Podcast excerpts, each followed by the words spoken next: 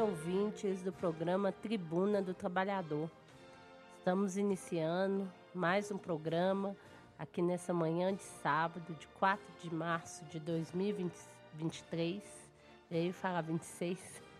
É, iniciamos essa, esse programa aí contando com a participação do ouvinte. Então, o ouvinte já pode começar aí mandando mensagem para o 3282 1045 3282 1045.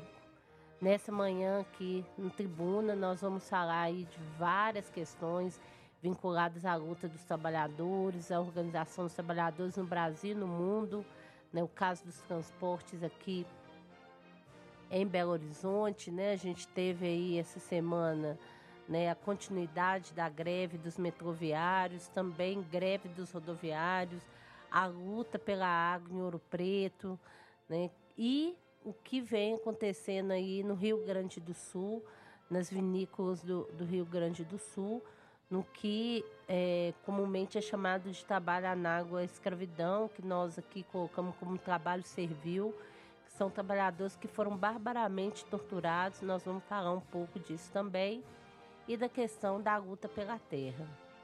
Lembrando ao ouvinte né, que o Tribuna do Trabalhador é organizado pelo Sindicato Marreta e pela Liga Operária, trazendo aqui né, um programa, como diz o Mamute, classista informativo. Vamos iniciar hoje a nossa bancada, né? Tá um pouco menor. Estamos só eu e o Nelson aqui. Então, bom dia, Nelson.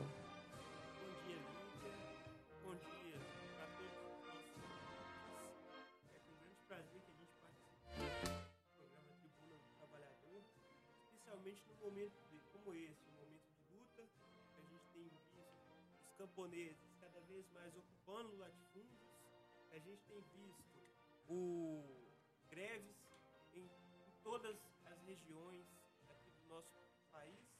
Particularmente aqui a gente viu essa semana a greve da Saritur. Agora, o 19 dia da greve 100% do metrô.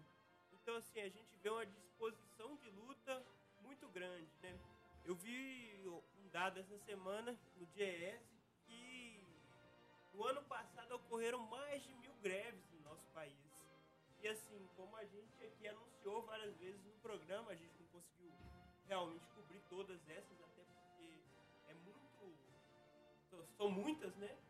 Mas assim, mostra essa disposição de luta do nosso povo, mostra assim que diante da crise, essa é a solução, é lutar, lutar para garantir os nossos direitos, lutar por um aumento de salário. Então, assim, como a gente colocou no ano passado, né, a greve da construção civil abriu esse ano de lutas. É, nesse ano aqui a gente tem visto outras greves abrindo o nosso ano, né? particularmente a greve do metrô, que é uma greve muito combativa, onde os trabalhadores estão lutando não só por seus direitos, né, por seus empregos, mas também lutando para defender é, as riquezas nacionais lutando para defender as empresas nacionais, é, no, no, caso, o metrô. Né? Então, assim, é, a gente viu, a gente está aqui hoje, pra, convidou um companheiro metroviário para poder falar aqui, que é da federação. Ele vai chegar um pouco mais tarde no programa, mas aí a gente, na hora, a gente fala especificamente sobre essa greve, né? Isso mesmo. Nelson, essa semana, inclusive, né, essas lutas, iniciando nosso programa aqui hoje, com as lutas no transporte, né, a greve dos metroviários, como você falou, se mantém. Né, junto com eles se somaram também os rodoviários aí é, da Saritu, que nessa semana é, fizeram a greve né, de um dia, exigindo o pagamento do fundo de garantia é, atrasado, inclusive, desde 2014, do ticket de alimentação, das férias, do salário e do adiantamento em dia. Né? O que a gente vê aqui, né, quem utiliza o ônibus né, em Belo Horizonte né, sabe muito bem qual é a realidade do transporte é, em Belo Horizonte, região metropolitana. Eu mesmo né, sou usuária do MOVE ali na Antônio Carlos e a gente sabe bem como que é a realidade, os ônibus superlotados, Muitas vezes os ônibus estão quebrando, aqueles ônibus articulados, né? Vários estão rompendo aquela aquela sanfona que fica no meio, como já aconteceu no centro da cidade um dia. Né, os ônibus é, muito cheios, às vezes a porta nem, nem consegue fechar e a gente tem que sair empurrando todo mundo. Então, é uma realidade do usuário e a passagem não é barata. Né? Então, uma realidade que está aí para o usuário de, do, do transporte é, em Belo Horizonte né? E a questão do trabalhador da, do, do, rodoviário, né? Que, que fez essa greve na Seritu. Você podia falar um pouco aí que, como que foi essa greve, qual que é o objetivo dela e da organização dos rodoviários também aqui em, em Belo Horizonte, região metropolitana. Olivia, é, primeiro assim, isso é parte de várias outras greves que têm ocorrido na categoria, né? A gente noticiou que nas últimas semanas a greve da São Dimas, agora a gente está falando sobre a greve da Saritur, né? O pessoal parou lá em Contagem, quase 100 funcionários parados. É, primeiro, porque desde 2014 não está pagando o fundo de garantia. Então, assim, é, é, esse é o absurdo. Nós estamos falando de 2014, companheiro. Nós estamos em 2023, quer dizer, nove anos. Pagamento do ticket de alimentação pagamento das férias, o pagamento do salário e do adiantamento em dia. Assim, são essas as reivindicações dos companheiros. São várias linhas que foram paradas assim lá em contagem. Então, é, se a gente for citar todos aqui, dá um número muito grande, mas estamos falando de 31 linhas. 31 linhas é, paradas lá em contagem nessa sexta-feira. Então, assim, é, a, a Saritu, a, a, greve parou justamente porque a Saritu se comprometeu a fazer esses pagamentos, mas os companheiros continuam mobilizados, continuam é, ativos. Inclusive, ontem eu estive participando da, da assembleia lá dos metroviários para convidar os companheiros para participar aqui hoje. Aí um, um deles citou assim que, lá na greve da Sanitura o pessoal falou assim: se continuar assim, nós vamos fazer igual o metrô, né? Como exemplo de luta mesmo, de parar 100%, de ficar vários dias. Então, assim, é uma convulsão na categoria dos rodoviários aqui que a gente tem colocado há, há, há pelo menos uns seis meses, assim, né? É, é, explosão de greve aqui e ali, é, uma revolta da, te, da categoria diante da pelegada que está na direção do sindicato. Então a gente tem visto movimentações de rodoviários para tudo enquanto é lado, todo mundo querendo é, é, se movimentar, todo querendo lutar, porque é uma situação que, sim, cada vez mais espremido. Primeiro, o trabalhador da, do rodoviário, ele não tem mais agora o, o, o trocador, que era como um assistente dele ali no ônibus. Então ele fica. Ele, ele, ele faz dupla função. Muitas vezes tem a dupla e tripla pegada, né? Que a gente já denunciou aqui algumas vezes no nosso programa, que é o que? O cara fica é, o dia inteiro à mercê da empresa é, ele tem que trabalhar de manhã e depois ele tem que trabalhar à tarde, em dois horários diferentes, ou até vezes três horários diferentes, e acaba que esse tempo de espaço ali entre um e outro, ele não recebe por aquilo e continua a mercê da empresa, quer dizer, ele não tem tempo para voltar para casa, não tem tempo para fazer as coisas dele, mas aí tem que ficar o dia inteiro à mercê da empresa e recebe só X horas por dia. Então, assim, é, é esse tipo de absurdo que tem ocorrido. E o salário, como a gente denunciou aqui com os últimos aumentos, os últimos aumentos que tiveram, é, é, mesmo que, que, que, se tenha conseguido o INPC daquele ano, vários anos sem aumento. Então, assim, se fosse mesmo um, um, um reajuste é, correto do, pelo INPC, daria muito mais. Então, assim, é uma situação assim, de convulsionamento mesmo da, da categoria é, uma mobilização cada vez maior. Qualquer, qualquer uma dessas sacanagens que as empresas têm feito com os trabalhadores, eles têm se levantado. É, então, assim, é, é, é, é um momento assim de mobilização geral da, da categoria da, da, dos rodoviários, porque é, ninguém aguenta mais ficar desse jeito, não, entendeu? Ninguém aguenta mais viver dessa maneira. É, é, ficar à mercê desses patrões que cada vez mais lucram mais, né? A gente denunciou aqui ano passado como que foi esse negócio do subsídio. Olha só, companheiros, o subsídio foi duzentos e tantos milhões. Inclusive, quando a gente for falar do metrô, tem, tem que colocar esse problema do subsídio. O subsídio foi 10 vezes maior do que o valor que a empresa pagou é, no, no metrô, que é mais um grupo ligado ao, ao, ao, monopólio dos rodoviários. Então, assim, é. Enquanto os patrões cada vez mais lucram, lucram com o usuário, que tem uma passagem cada vez mais cara. A gente é, tem alguns anos que não tem aumento aqui em Belo Horizonte, mas R$ 4,50 é um valor absurdo.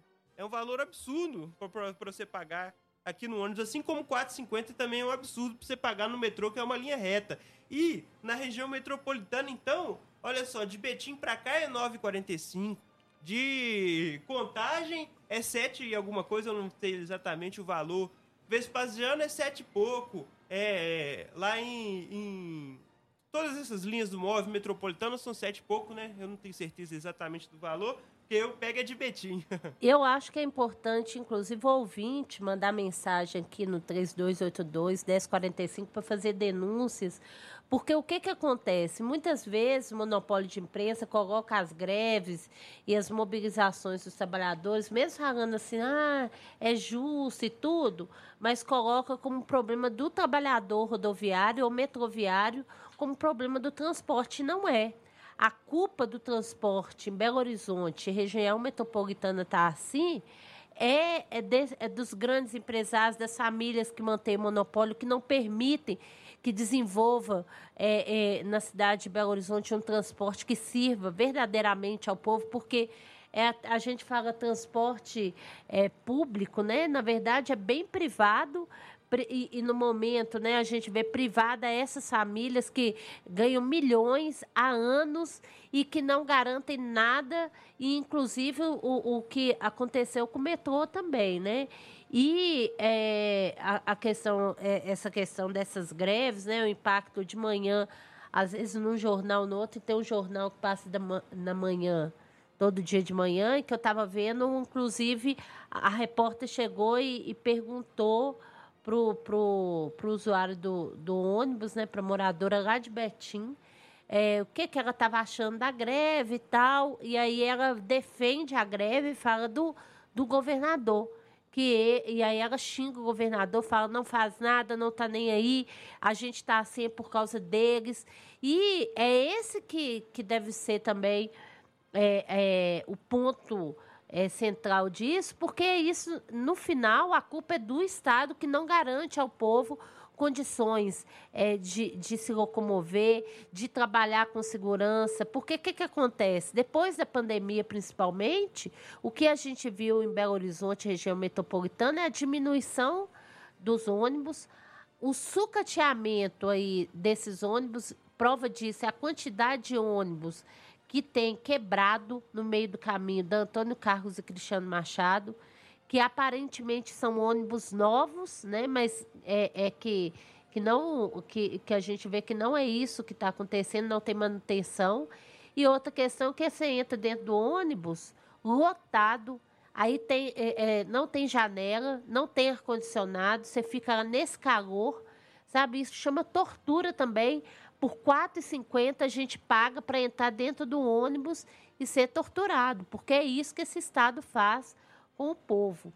E por, isso é pelo lado do usuário. E pelo lado do trabalhador, nenhum direito garantido. Para o trabalhador rodoviário, o que tem de adoecimento entre os rodoviários cada vez maior, né? sempre foi estressante, porque o trânsito é, mas é uma questão que vai além disso, que tem a ver com questões trabalhistas de não pagamento, é, não pagamento do fundo de garantia, não pagamento é, de ticket de alimentação, não direito aí a um tempo né, de descanso. Então, tudo isso acumula, gerando estresse, adoecimento, o que, isso que o Nelson falou, né, do, da falta do, do, do trocador. E, e, esse problema não é diferente, em vários aspectos, ao problema lá do metroviário, que a gente vai falar, apesar que é, o Pablo vai chegar um pouco mais atrasado, mas eu acho bom a gente entrar nesse assunto agora, né, do que que é, é, representa isso né, da greve do metrô e a ligação que tem com o transporte rodoviário, porque é um ataque direto ao direito do trabalhador que está ali transportando as pessoas, não é, Nelson? É, assim, só, só para completar problema do. do isso, isso que você estava falando sobre o, os ônibus estragarem em Belo Horizonte, a gente tem visto isso assim. Você passa no centro, na, na Antônio Carlos, na, na Cristiano Machado, ou mesmo na BR 381, na Via Expressa ali, todo dia você vai ver um ônibus estragado.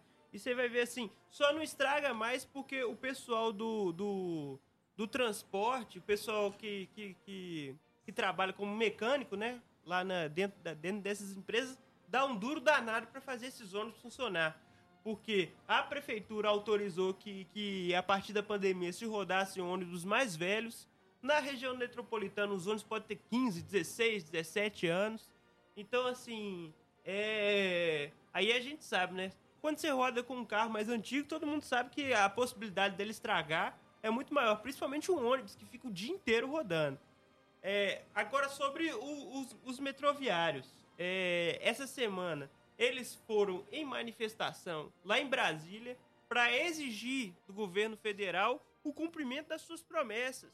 Primeiro, né, como a gente denunciou aqui, a privatização do metrô foi autorizada pelo governo de transição, que tinha prometido que ia acabar com essas privatizações, mas foi autorizada pelo governo de transição. Essa privatização que é praticamente uma doação do metrô para pro, os monopólios. Olha só, o metrô, como eu coloquei aqui, foi, foi privatizado por 25 milhões de reais. Um décimo, um décimo do que. Mais ou menos, né? É, é um pouco menos que, que, que, um, que um décimo do, do valor pago de subsídio da Prefeitura de Belo Horizonte às empresas do transporte aqui. Além disso, foi garantido um investimento bilionário, bilionário a essas empresas, quer dizer, é, é a gente estava falando na casa dos milhões, agora de bilhões, quer dizer, mil milhões, é, cada, cada bilhão, né, de investimento no metrô para fazer as novas linhas, para investir e, e, e modernizar ele.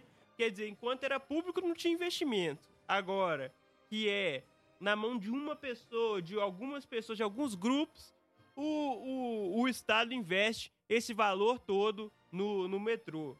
Então, assim, é, é além disso, é, há muito tempo atrás, desde que começaram os trâmites dessa privatização, proibiu, porque quem era trabalhador da CBTU ele podia, se ele trabalhava na CBTU aqui de Belo Horizonte, ele podia se transferir para a CBTU de outra cidade. Se proibiu os funcionários de fazer essa transferência justamente por, porque sabia que ia tirar os seus empregos. Quer dizer, é, é, pessoal, é, é ele podia se transferir a hora que ele quisesse. No momento que começou os trâmites da privatização, eles proibiram as pessoas de fazer isso. Justamente para quê? Porque para tirar o emprego de, de, desses pais de família, para tirar o emprego dessas mães, para tirar o emprego do povo que, que, que, garante que esse metrô continue de pé. Porque se não fosse ele, se não fosse os mecânicos que tá lá, a gente quanto tempo que tem esse metrô? Tem 40 anos?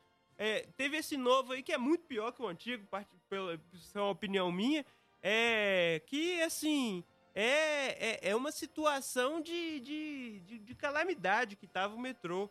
Só, só mesmo o trabalho, o suor dos trabalhadores que estavam ali que garantiu ele de continuar funcionando. Aí aconteceu isso, né? De, de, de proibir eles de, de, de se transferir. A direção do metrô toda se transferiu. Isso aí é, é, é, Desde que começou os trâmites, a direção toda se transferiu, veio a direção nova, que já com, essa, com essa linha privatista do metrô. E agora tá aí, ó. É, 1.600 funcionários precisando de, de, de, de garantir os seus empregos e tem feito 18 dias de greve já no metrô, que é assim, uma paralisação vigorosa, é, manifestações. Foram lá a Brasília exigir do governo federal. Né, meu é, é isso. E eu acho que é importante a gente é, saudar esses companheiros rodoviários, né, pelo que representa a luta organizada nesse momento, o momento que a gente vê aí, né, como se todos os problemas dos trabalhadores tivessem solucionado e a gente vê que não. né, igual o Nelson falou, são trabalhadores que não têm a garantia do trabalho. E fora o que aconteceu com o processo, tanto anterior ao processo de privatização, por exemplo, com o preço do metrô, que saiu de R$ 2,80 para R$ 4,50, né, é, igualando o preço da passagem da cidade de ônibus, e o processo de privatização, né, é, com um preço ínfimo aí, né, é, que não, na verdade, se a gente for olhar um prédio de Belo Horizonte, daria para pagar toda, todo o metrô ali, né? Não, é um vagão. Eles venderam o metrô inteiro pelo preço de um vagão. Qual que é o valor mesmo, Nelson? 25 milhões. É, tava aqui 19,25. Porque tinha uma coisa que seria 19 e tal. Então, Foi assim. de graça. De graça, né? É, e pensa na, no que, que representa isso para nós que somos usuários também do metrô, porque nós estamos falando do trabalhador aqui, mas o que, que representa a privatização do setor, é, é, de, desses setores de transporte no Brasil, que é só para garantir né, um enriquecimento de quem está ali com a concessão que é, são concessões que o governo dá durante o período para falar que está melhorando, mas que na verdade está enriquecendo em cima do povo, cobrando mais caro e não garantindo verdadeiramente que vai ser, que vai ter expansão, que vai ser de qualidade, né? Igual né, você está falando, Nelson, uma linha reta, né? Que sai da Vilarinho e vai até Eldorado, que não atinge outras regiões. E a culpa disso é do trabalhador metroviário? Não. A culpa disso é desse Estado que não investe em nada no transporte da região metropolitana, né, de Belo Horizonte e região metropolitana. Olivia, a gente recebeu aqui uma mensagem do Pablo. Ele está indo acompanhar a esposa dele no hospital, que acordou passando mal. A gente é, mantém aqui o convite aos trabalhadores metroviários de aqui de participar dessa tribuna. É, o Pablo era representante da Federação do, dos Trabalhadores de Transporte Metroviário e Rodoviário. É, a gente mantém aqui o convite e também deseja tudo de bom para a esposa dele, que melhore rápido, que é, consiga aí continuar firme.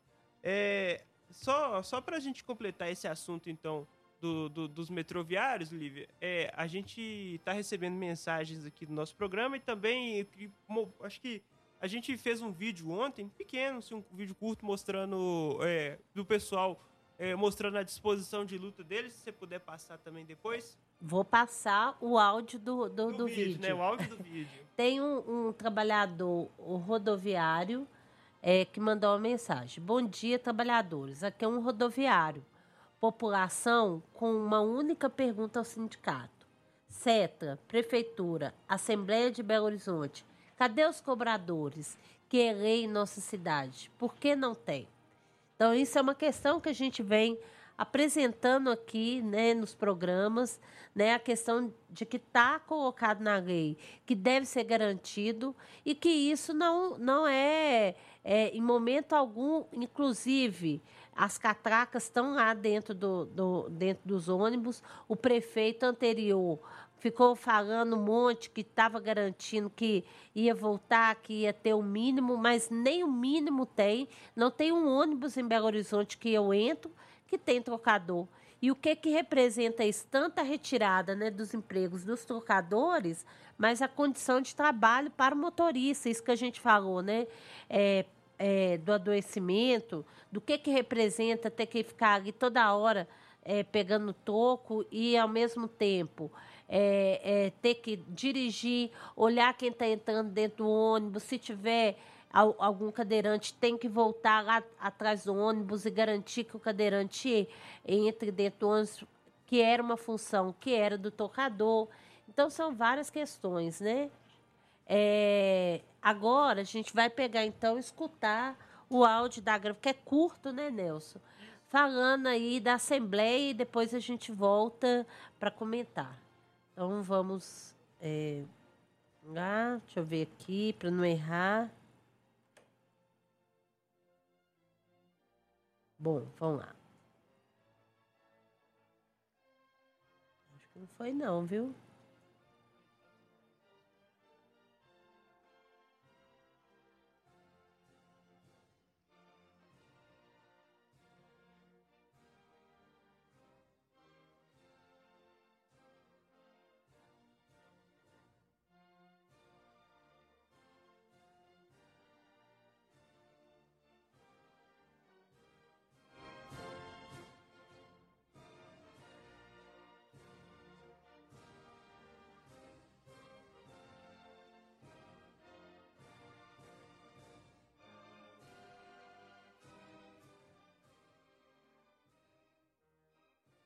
É isso aí, a gente queria que o ouvinte desse feedback aí, porque a gente ficou aqui na dúvida, tá dando para escutar ou não, porque tem algumas, não deu para escutar aqui dentro do estúdio, então a gente está com dúvida.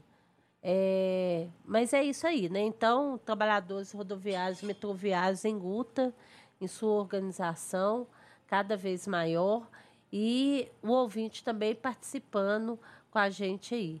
É, nós vamos agora né, para o nosso momento cultural. E o nosso momento cultural dessa semana vai homenagear Dorival Caymmi. Né, para quem aí a gente falou tanto de carnaval esses dias, né? Então, é, não deu para escutar nada. Chegou um ouvinte aqui. O ouvinte falou que não deu para escutar. Nós vamos ver depois como que a gente soluciona isso e a gente passa depois. Obrigada aí pelo retorno. Mas nós vamos escutar agora o Momento Cultural com Dorival Caymmi. Eu fiz uma viagem, a qual foi pequenininha. Eu saí dos olhos d'água, fui até a lagoinha. Agora, colega, veja como carregado eu vinha. Trazia minha Dorival Caymmi é um dos gigantes de nossa cultura popular, representante do que de melhor produzimos historicamente. Cantor, compositor, pesquisador musical, instrumentista, poeta, artista plástico, tendo feito a capa de alguns de seus próprios álbuns e até mesmo ator. Sua produção musical transita entre as famosas canções praieiras, sambas canção, valsas, etc. Um mestre da síntese, Dorival Caymmi compunha um simples, demoradamente, retrabalhando constantemente suas canções, polindo-as ao longo de várias décadas. Em 60 anos de carreira, compôs no máximo 100 músicas. Em suas letras encontram-se imagens do cotidiano de vida das massas trabalhadoras do país, mais especificamente dos pescadores e demais trabalhadores do mar. Sua fé, costumes, particularidades e a forma como encaram a constante luta pela produção, expressos com grande paixão e sensibilidade. Vamos chamar o vento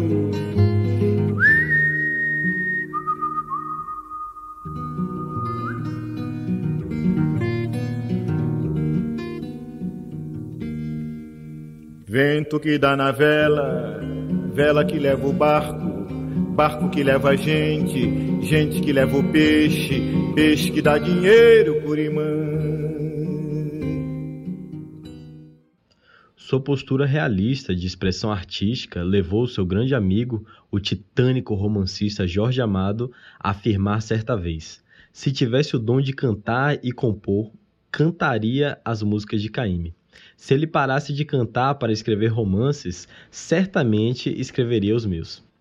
Em seu retratismo fiel dos costumes e tradições da Bahia, atentou-se em demonstrar a vida de personagens típicos. Isso expressa-se também em sua pesquisa estilística, a exemplo do resgate dos cantos de trabalho, presentes em composições como Pescaria e Suíte dos Pescadores. E mesmo na batida única que emprega no violão, aprendida com os jangadeiros. Como disse em seu Cancioneiro da Bahia, os negros e mulatos que têm suas vidas amarradas ao mar têm sido a minha mais permanente inspiração. Não sei de drama mais poderoso que o das mulheres que esperam a volta, sempre incerta, dos maridos que partem todas as manhãs para o mar, no bojo dos leves saveiros ou das milagrosas jangadas. Entendemos que a mais alta síntese dessa trajetória de experiência e vivência de Dorival encontra-se na sua ópera História de Pescadores. Nessa obra, temos contato com o pescador baiano.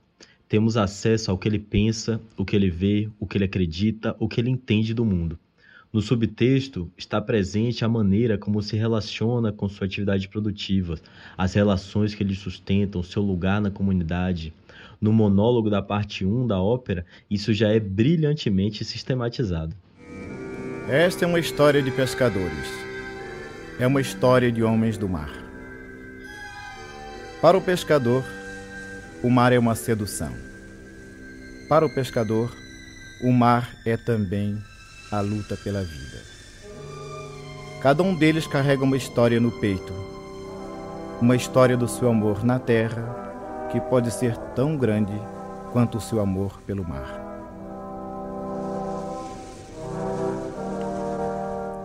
Mas o pescador, quando é chamado pelo sol, ele vai, vai para o mar, para o peixe. E todas as manhãs vai cantando um canto de fé, onde louva a sua jangada, o seu mar, o seu trabalho. Onde louva também uma eterna esperança de que um peixe bom ele possa trazer, se Deus quiser. Ele destaca, antes de tudo, o papel principal da luta pela produção na vida do pescador, que apesar do risco inerente ao ofício e sabendo que pode não voltar para casa ao fim do dia, louva seu instrumento de trabalho, a jangada, a canoa, o saveiro, e seu ambiente de trabalho, que é o mar. Essa expectativa se apresenta na forma da seguinte canção de trabalho: cujo ritmo dos baixos carrega nos instrumentos e nas palavras o puxar das redes e o bater dos remos. Ritmo também presente em seu Pescaria Canoeiro, de 1954. Minha jangada vai sair pro mar, vou trabalhar,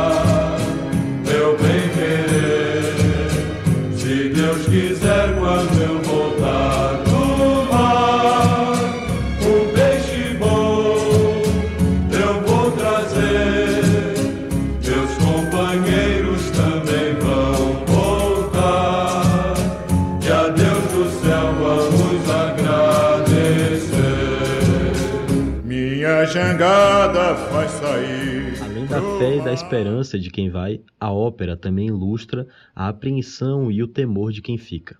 As esposas, noivas, filhos, amigos dos trabalhadores que esperam a volta da pessoa querida em segurança e que nada podem fazer senão agarrar-se à própria fé e esperar pacientemente. Nessa ópera, como em muitas outras composições, algumas delas referenciadas na própria ópera, como É Doce Morrer no Mar, a jangada voltou só e o mar, os pescadores encontram seu fim derradeiro nas águas de Emanjá e nunca mais retornam para sua comunidade, para seus lares, esposas e filhos. Em História de Pescadores, porém, acontece algo diferente. O pescador, dado como morto naquela noite de temporal, retorna na manhã seguinte.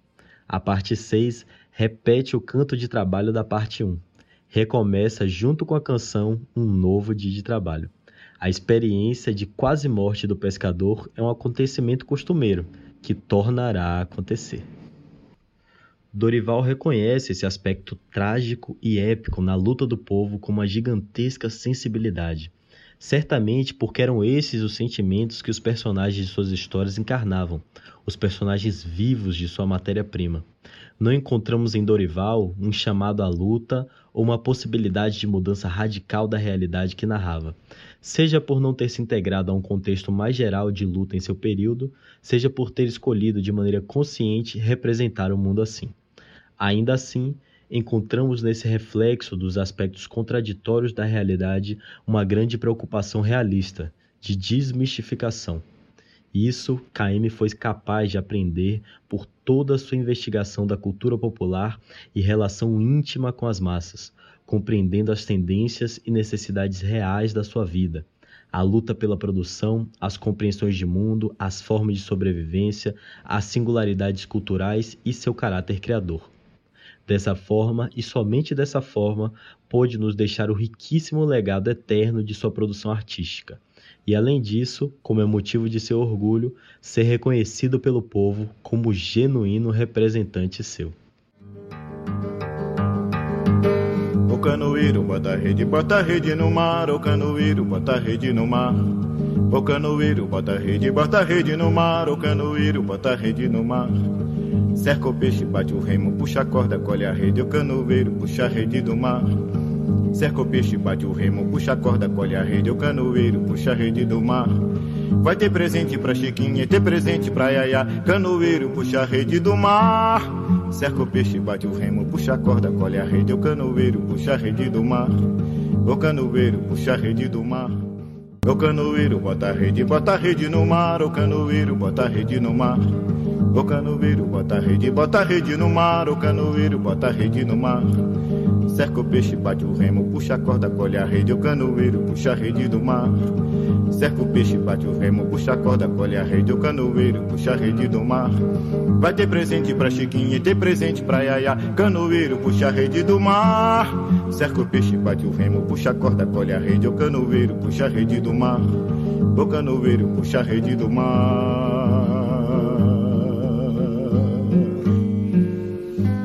Louvado seja Deus,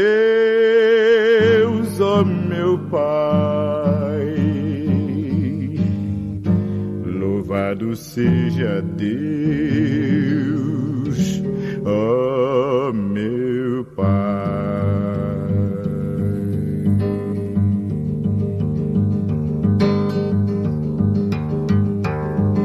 O canoeiro bota rede, bota rede no mar, o canoeiro bota rede no mar. O canoeiro bota rede, bota rede no mar. O canoeiro bota rede no mar. Cerca o peixe, bate o remo, puxa a corda, colhe a rede. O canoeiro puxa a rede do mar. Cerca o peixe, bate o remo, puxa a corda, colhe a rede. O canoeiro puxa a rede do mar. Vai ter presente pra Chiquinha ter presente pra Yaya. Canoeiro puxa a rede do mar. Cerca o peixe, bate o remo, puxa a corda, colhe a rede. O canoeiro puxa a rede do mar. O canoeiro puxa a rede do mar. O canoeiro puxa a rede do mar.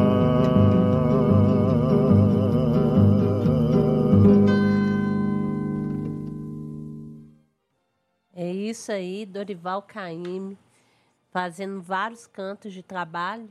E aí, falando de trabalho, né? A gente recebeu aqui uma mensagem né, da Sabrina Gurgel. Aí a gente vai até debater sobre o que a Sabrina está falando. Bom dia. Esses dias foi descoberto no Sul, em uma vinícola, trabalhadores em situação de escravidão, ganhando R$ reais o dia pela colheita. Enquanto isso, Bolsonaro fez lançamento de calendário pela internet no valor de 50 reais, algo que é dado em qualquer farmácia, depósito de gás e construção. A conta é essa e não fecha. Serviço de escravo a 2 e calendário do mito a 50. Não precisa nem falar onde o Brasil Bolsonaro foi, onde no Brasil Bolsonaro foi mais votado, né? Sabrina Gurgel. Então, a gente vai falar, né, não na questão aí das eleições do Bolsonaro, mas vamos entrar principalmente nessa, nesse ataque a esses trabalhadores, 200 trabalhadores aí que foram libertos né, desse trabalho servil no latifúndio né, voltado para a produção de vinhos.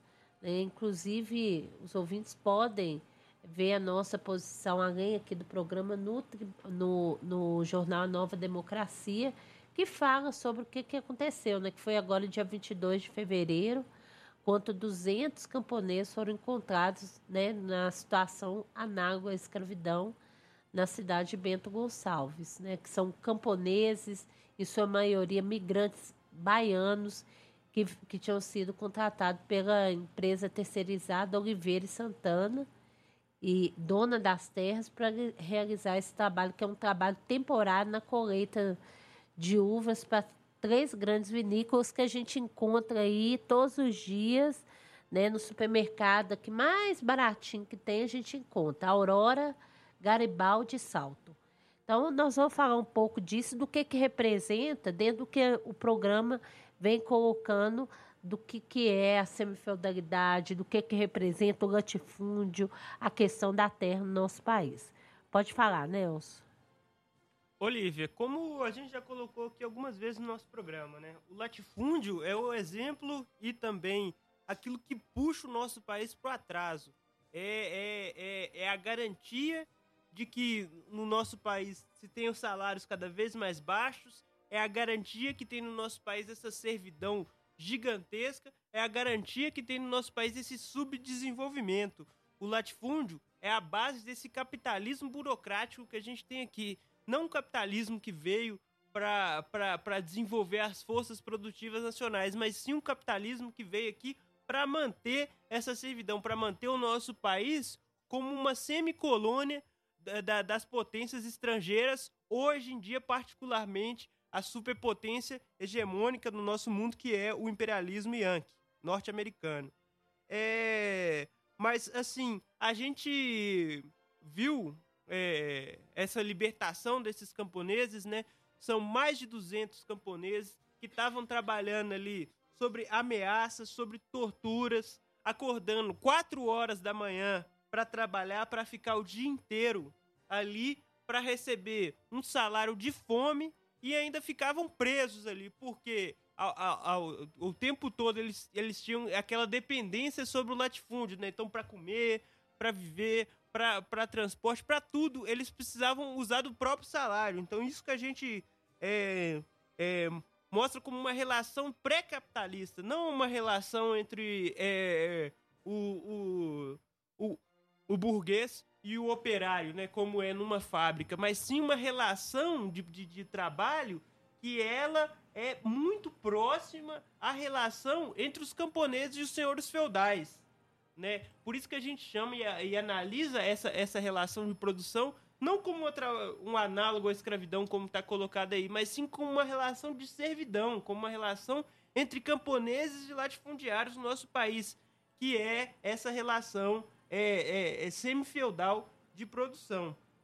Os camponeses ficavam o dia inteiro ali trabalhando, é, sendo ameaçados o tempo todo sobre torturas, mostrando assim é, é, como que apesar de toda essa propaganda que tem que se colocado no monopólio de imprensa, particularmente a Rede Globo, de que o agro é pop, de que o agro é tecnologia, mostra assim como que esse agro é o atraso da nossa nação. Como que esse agro aí é o que, que, que, que, que mais explora os trabalhadores, mais explora os camponeses que no nosso país detém pô, cada, cada dia mais os camponeses detêm nada de terra e esse latifúndio de, é, detém tudo.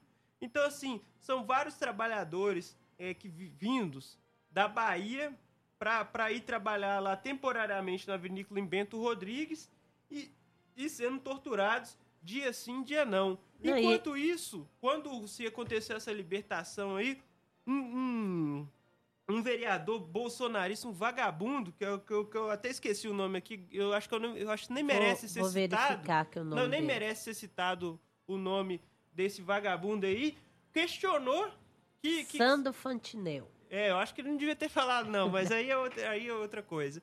Mas esse daí questionou, primeiro, questionou se ali haveria o trabalho análogo à escravidão, como se e, depois ainda caçoou da, da, da origem do, dos trabalhadores, né? Dizendo que baiano é vagabundo, baiano é isso ou aquilo. Assim, é, ele como representante dessa... Ele que é lá de Caxias do Sul, ele como representante desse latifúndio, mostra mais uma vez para nós o que, que a gente colocou no nosso programa, como a extrema-direita, o bolsonarismo, representa esse latifúndio, representa esse atraso da nossa nação e que deve ser combatido deve ser combatido como? Tomando todas as terras do latifúndio, destruindo, acabando com esse atraso da nossa nação, que é esse latifúndio, que, a, que atrasa, tanto, tanto faz o nosso povo passar fome, o nosso povo viver nessa miséria desgraçada que a gente vive aqui no nosso país. Então, assim, é, é atacar a extrema-direita e colocar ela só, o nosso grande inimigo é a extrema-direita que representa esse latifúndio, esse, esse atraso da nossa nação. Então, assim, o, o que os verdadeiros progressistas, revolucionários do nosso país têm que olhar diante de um fato desse é o que nós tínhamos que tinha que ter era é, as terras daquela fazenda lá onde que estava ocupando os camponeses. O cara que, que, que é dono, que, que trouxe o pessoal lá de, da Bahia, que é dono, já está respondendo em liberdade. Quer dizer, se fosse um camponês, como aconteceu agora ali ah, lá na, na, Bahia, a gente vai falar um pouquinho depois disso, o, o, os camponeses ocuparam um, uma terra da Suzano, é, a Globo já fez uma propaganda monstruosa contra eles, falando que, que, que tá ocupando terra produtiva e não sei o que lá. Agora o cara tá respondendo em liberdade e ninguém e o monopólio de imprensa cita uma linha disso. Quando cita, né? Então assim, é, mostra mais uma vez para nós que assim, pra gente destruir o fascismo no nosso, no nosso país, é destruir o latifúndio, que é a base dele. É ele, é esse latifúndio que garante é, a existência dessa extrema direita golpista, reacionária, que quer cada vez mais acabar com o nosso povo, fazer o nosso povo viver na miséria sem liberdade nenhuma. Ô, Nel, você está falando sobre o trabalhador e, e eu estou lembrando, é, em específico, da construção civil no período da Copa. Porque é muito semelhante o que acontecia. E um aliciador lá no Nordeste pegava, fazia uma palestra, chamava os, os operários lá do Nordeste, vinha para cá, para Belo Horizonte, ou para a região próxima a Belo Horizonte aqui, que era onde que Marreta estava. E aí o trabalhador chegava aqui devendo a passagem, não recebia o salário, com, tinha comida azeda. É, quando não era comida azeda, os alojamentos da forma mais precária, cheio de rato. O trabalhador adoecia aqui e ele ainda tinha que ver um jeito de voltar para casa e, e, ainda ficava devendo muitas vezes aquele que estava ali, que é o que a gente chama de gato, né?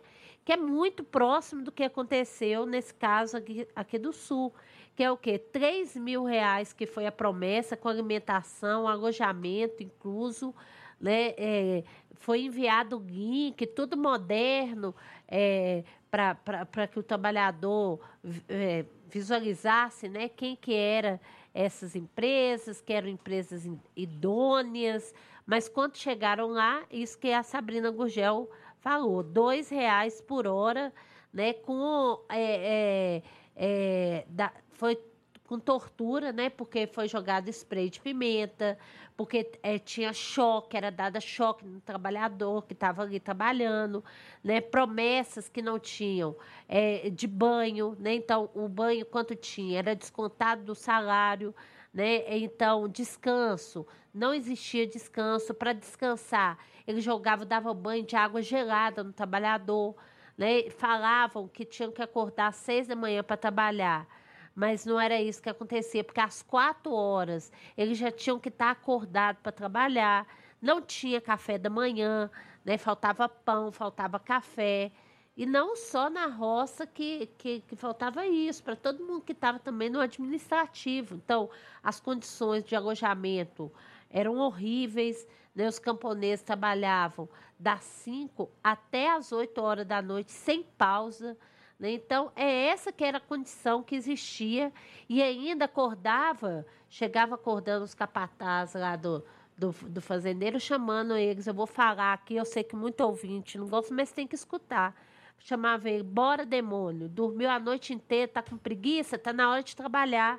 É essa que era a realidade que existia ali naquelas vinícolas que ganham muito dinheiro né? Porque é vendido suco para o Brasil inteiro e vinho também. Então, assim, tortura, que é isso que a gente está é, tá, tá, tá falando aqui, é de tortura. E como que os trabalhadores, né, é, quando a gente fala na a escravidão, né, como que era tratado especialmente quem via do Nordeste. Porque era diferente, embora o que vinha da Argentina ou do Sul também passasse por condições é, muito próximas, mas especialmente com o nordestino, como é relatado, era de forma mais violenta, né? E, e se escutava gritos enquanto eles tomavam choque. Isso a gente está falando 2023.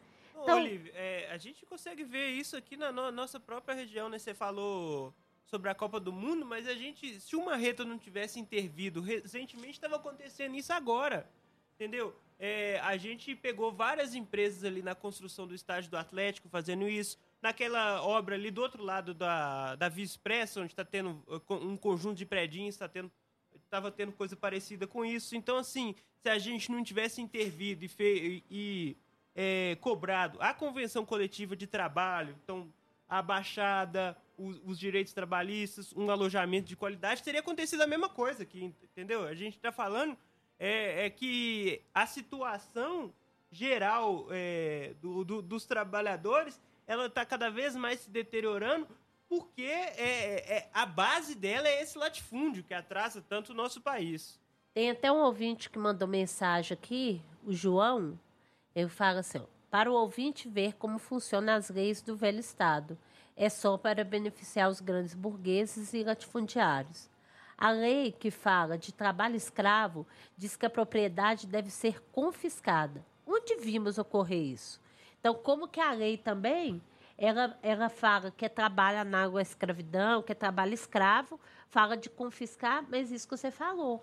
O dono da terra, ele já está livre, não está acontecendo nada, então, é, é, que é uma coisa que o jornal Nova Democracia também fala, que, e, e que a gente concorda, que, que é isso? São relações de trabalho pré-capitalistas, das mais atrasadas né, é, que existem, que vai fortalecer cada vez mais o que a gente fala do latifúndio, né, é, desse agronegócio, que na verdade é o latifúndio né, mais moderno no momento. Então, como que isso é, reflete, na verdade, variadas formas de servidão, colocando o trabalhador em condições né, de humilhação, de não ter nem a sua, garantia de vida ali né? E como que a gente vê, né, é, falando da Bahia, né, em específico, né, que é um estado onde a gente vê uma grande quantidade de camponeses,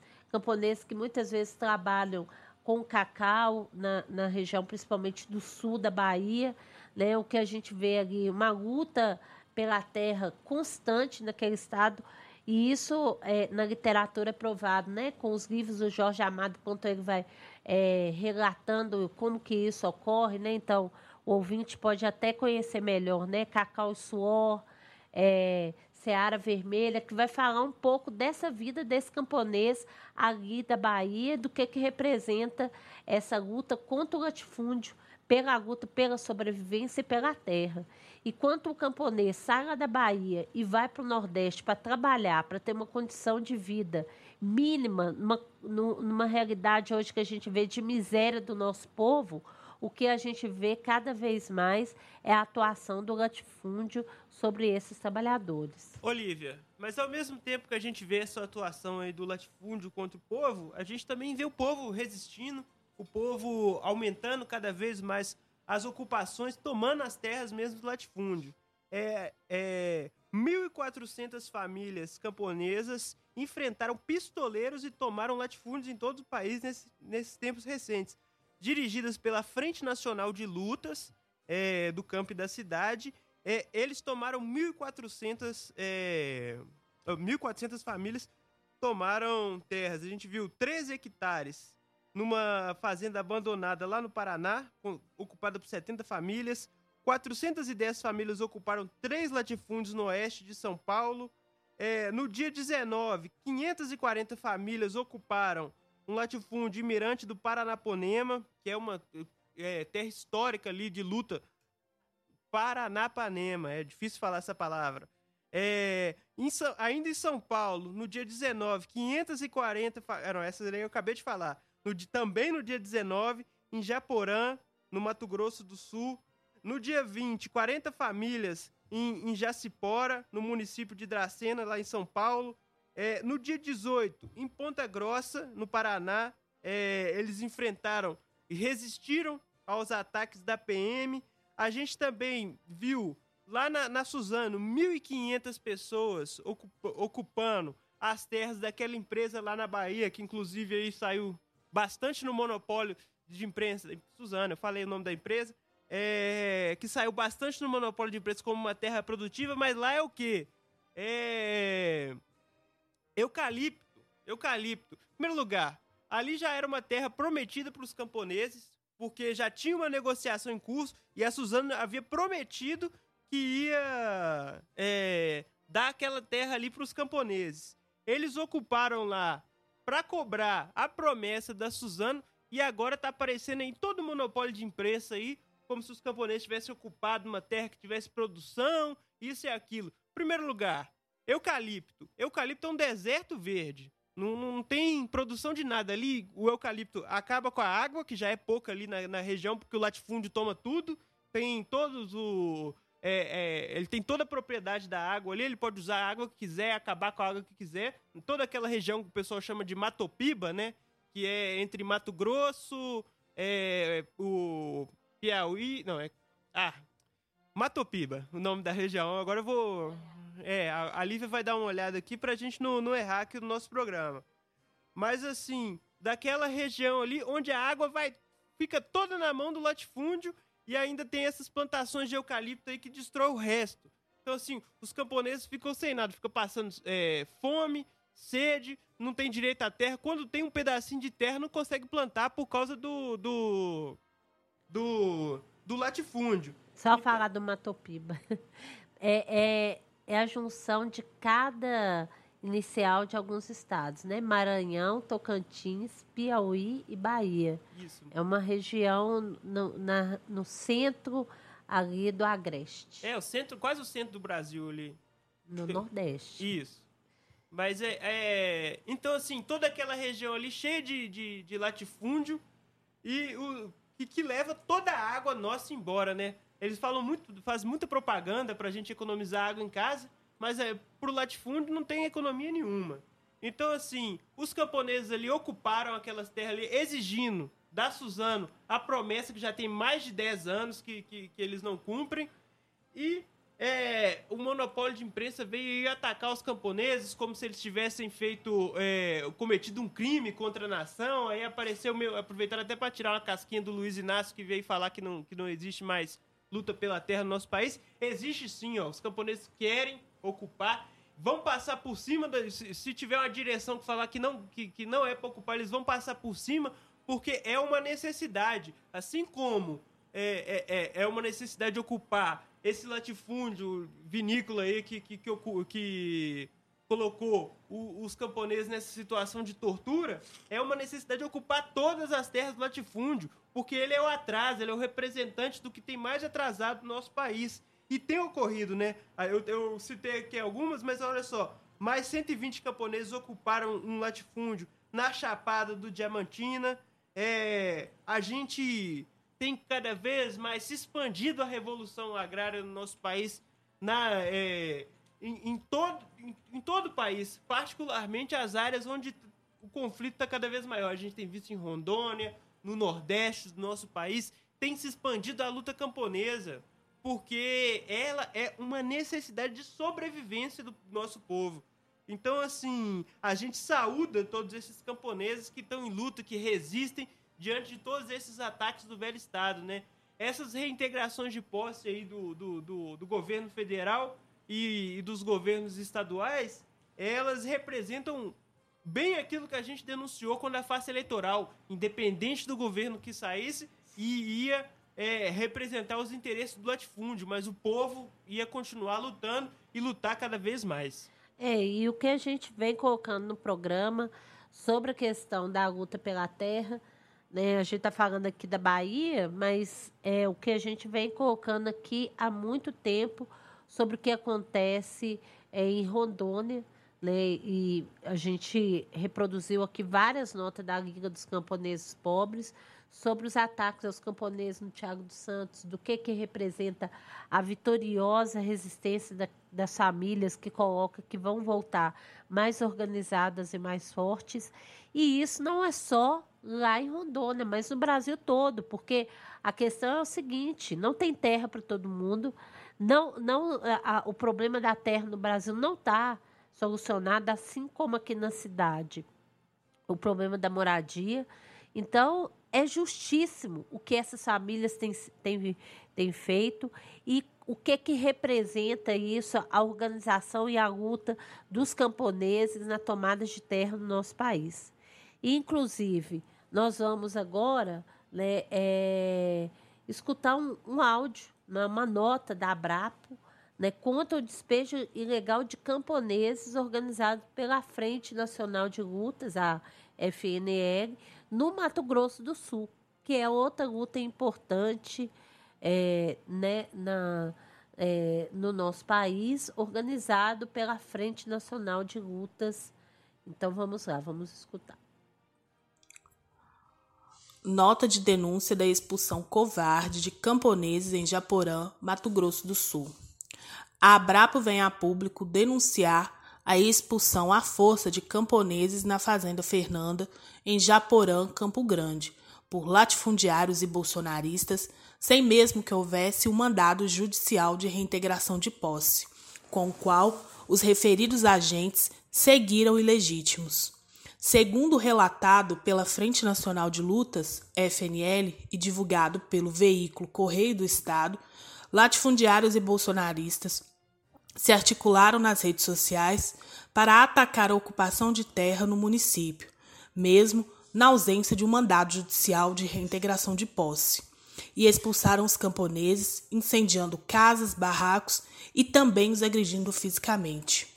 O confronto entre militantes e os jaguns a serviço do latifúndio se deu em meio ao chamado Carnaval Vermelho, no qual diversas ocupações foram realizadas em áreas improdutivas e sem função social de diversas regiões do país, de modo a despertar o repúdio da Associação dos Produtores de Soja e Milho do Estado de São Paulo, a ProSoja SP, e da Federação de Agricultura e Pecuária do Estado de São Paulo, FAESP, além de decisões desfavoráveis do Tribunal de Justiça do Estado de São Paulo, TJSP. Repudiamos a ilegal operação de reintegração de posse que não respeitou o devido processo legal o contraditório e a ampla defesa, princípios básicos em qualquer Estado minimamente democrático. A Abrapa manifesta seu apoio aos camponeses covardemente expulsos e agredidos no curso da sua luta pela democratização da terra. E convidamos todos os democratas a repudiar e denunciar estas ações ilegais do latifúndio, cobrando das autoridades a imediata apuração e punição dos criminosos que realizaram o despejo ilegal, que causaram danos materiais e físicos aos camponeses, estes na justa reivindicação do direito à terra para quem nela vive e trabalha. É isso aí. Então a gente viu aí a posição da FNL e da Abrapo, né, da luta da, da FNL, o que, que a Abrapo vem colocando e a gente está vendo também luta pela terra e luta pela água, né? Como acontece em Ouro Preto e que a gente noticiou aqui é, em programas anteriores da importância da luta contra a privatização da água em Ouro Preto. E, e junto a essa luta somou-se outra luta organizada principalmente ali pelos estudantes da Universidade Federal de Ouro Preto, que é a cobrança de energia elétrica em moradias universitárias. Né?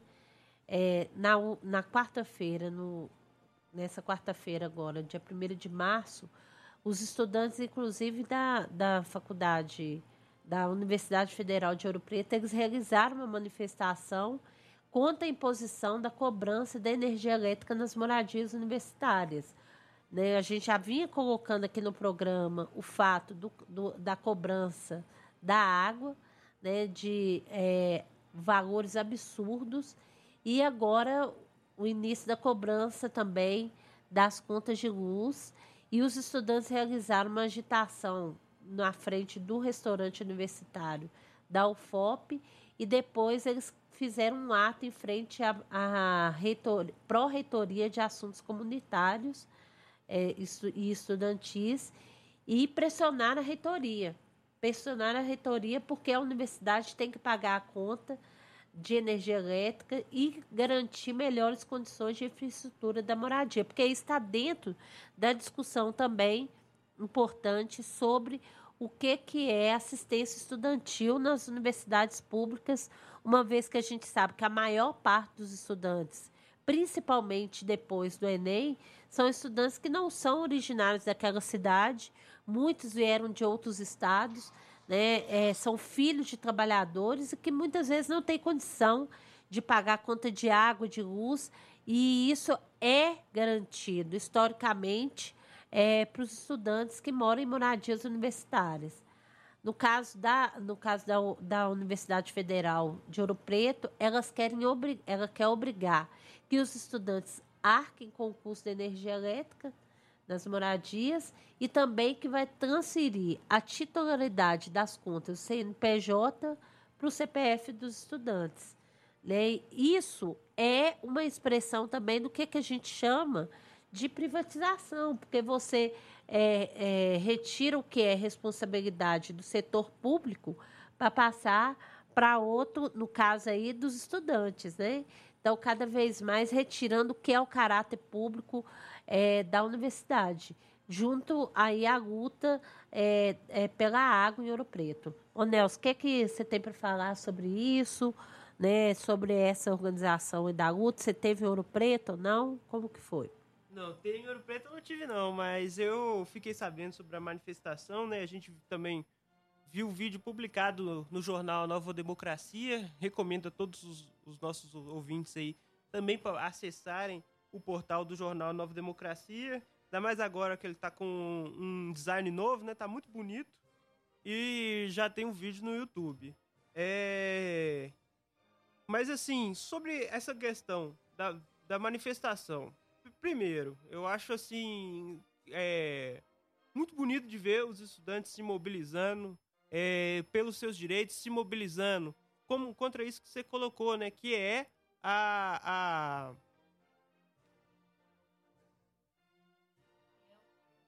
É, a privatização, aqui. é porque a Lívia foi me mostrar um negócio aqui, eu acabei perdendo, mas contra a privatização da universidade pública.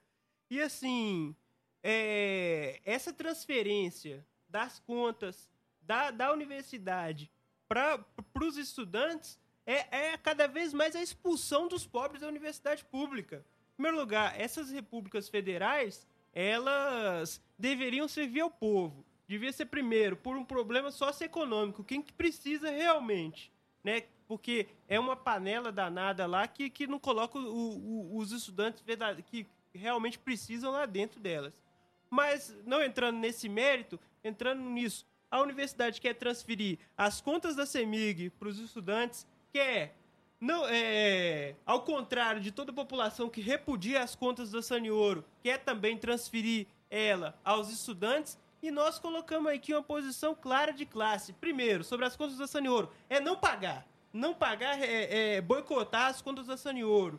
Segundo, sobre as contas da CEMIG, a universidade tem que arcar com isso, tem que arcar para garantir que os estudantes é, consigam estudar de verdade na universidade, não, consigo, não, não tem que ter dois, três empregos para garantir sua moradia ali na universidade. A universidade no nosso país ela tem que servir ao povo, ela tem que ser uma, é, é, algo para desenvolver a nossa nação, não para garantir o lucro de meia dúzia de empresa.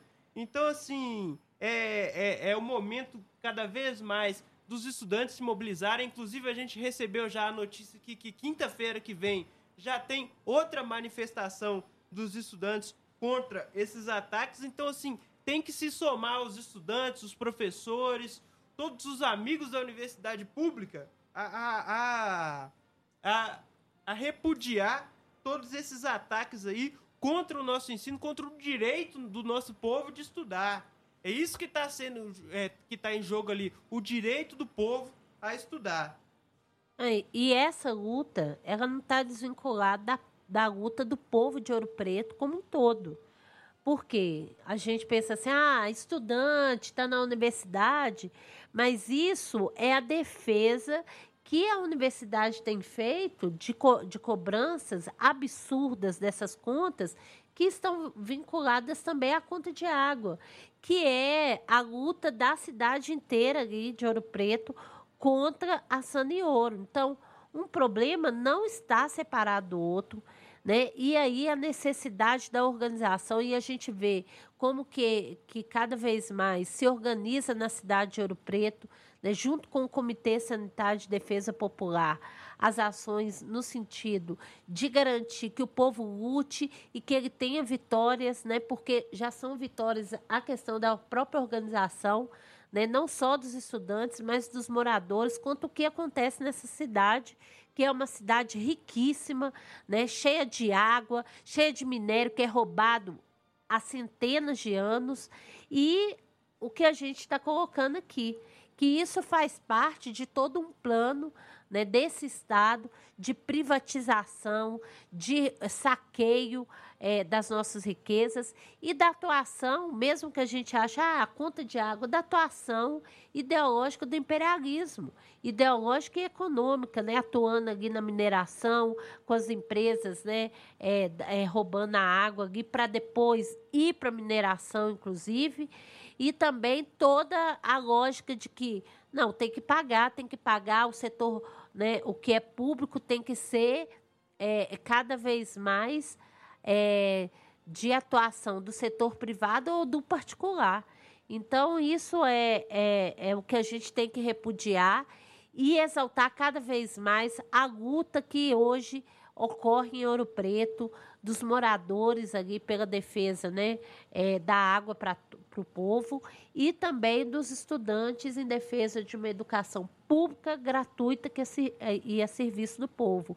Porque a luz, a conta de luz, ela está também vinculada nisso de defender uma educação pública, gratuita, né, e que sirva a esses estudantes para que eles possam retornar seja para o povo de Ouro Preto ou de onde eles estiverem, o conhecimento científico que é desenvolvido dentro da universidade. Então, é, então assim, a gente exalta isso e, é, e a gente recebeu informação, né, Nelson, que quinta-feira tem mais um ato em Ouro Preto dos estudantes, provavelmente, né, deve ser no, no, no, restaurante universitário, mas pode ser em outro local também, mas comitê sanitário, os estudantes, o DCE é, deve ser organizado durante essa semana e na semana que vem a gente vai informar mais, né, colocando mais aqui sobre essa luta importantíssima que ocorre hoje em Ouro Preto. Bom, agora nós vamos de momento cultural. A gente estava falando aí de lutas e nós vamos falar de uma lutadora do povo, a companheira Sandra Lima, que faria aniversário agora, dia 6 de março. E semana que vem, essa semana agora também tem um Dia Internacional da Mulher Proletária. E essa companheira é uma companheira valiosíssima, né, que não está entre nós mais, mas que preenche as nossas lembranças. Já esteve aqui no programa Tribuna do Trabalhador quando estava viva, né, mas se mantém viva na nossa luta, né, e na luta do povo em todo o país, de norte a sul. E a gente é, fez esse momento cultural para homenagear essa grande companheira e para que os ouvintes conheçam um pouco né, de quem foi Sandra Lima e do que, que ela representa para a organização das lutas dos trabalhadores e também das mulheres. Então vamos lá, momento aqui de Sandra Lima. Bom dia, ouvintes. Hoje nosso momento cultural é uma homenagem à fundadora do movimento feminino popular, Sandra Lima heroína do povo brasileiro, que realizaria seu aniversário neste dia 6 de março. Sandra dedicou sua vida a servir ao povo desde jovem, quando secundarista no ano de 1970 no Colégio Estadual Central, já se organizava com demais estudantes secundaristas contra o regime civil militar se ligou às massas do bairro Lindéia nos anos de 1976, se envolvendo nas lutas por educação e saúde e demonstrou que seu interesse era pela construção de uma nova sociedade. Seu ímpeto pela luta do povo a fez aproximar do movimento revolucionário e desde então passou a dedicar-se por inteiro à revolução e ao combate ao regime militar fascista. Com isso, se envolveu em grandes batalhas, como as greves das Manesman e a rebelião dos pedreiros, em que o tratorista Orocílio Martins Gonçalves foi brutalmente assassinado pela polícia militar em 1979. A partir dos anos 80, se vinculou à luta contra a opressão das mulheres do povo, mais tarde fundando o Movimento Feminino Popular, MFP. Para celebrar e homenagear a companheira Sandra, iremos tocar sua música preferida, Sangue Latino.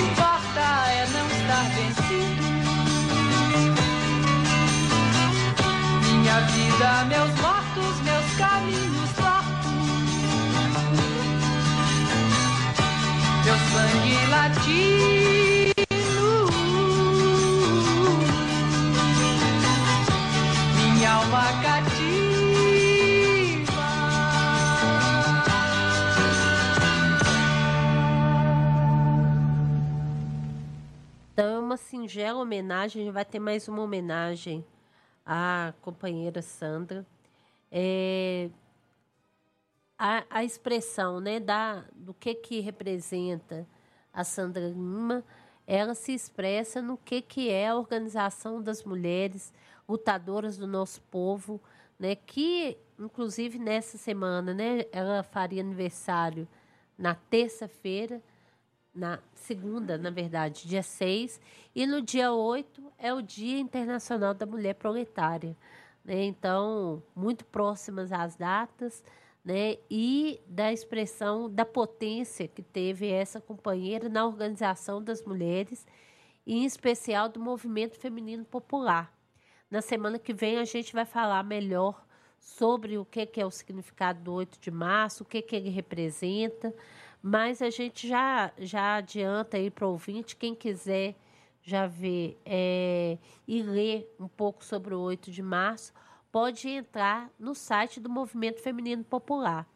É brasilmfp.blogspot.com.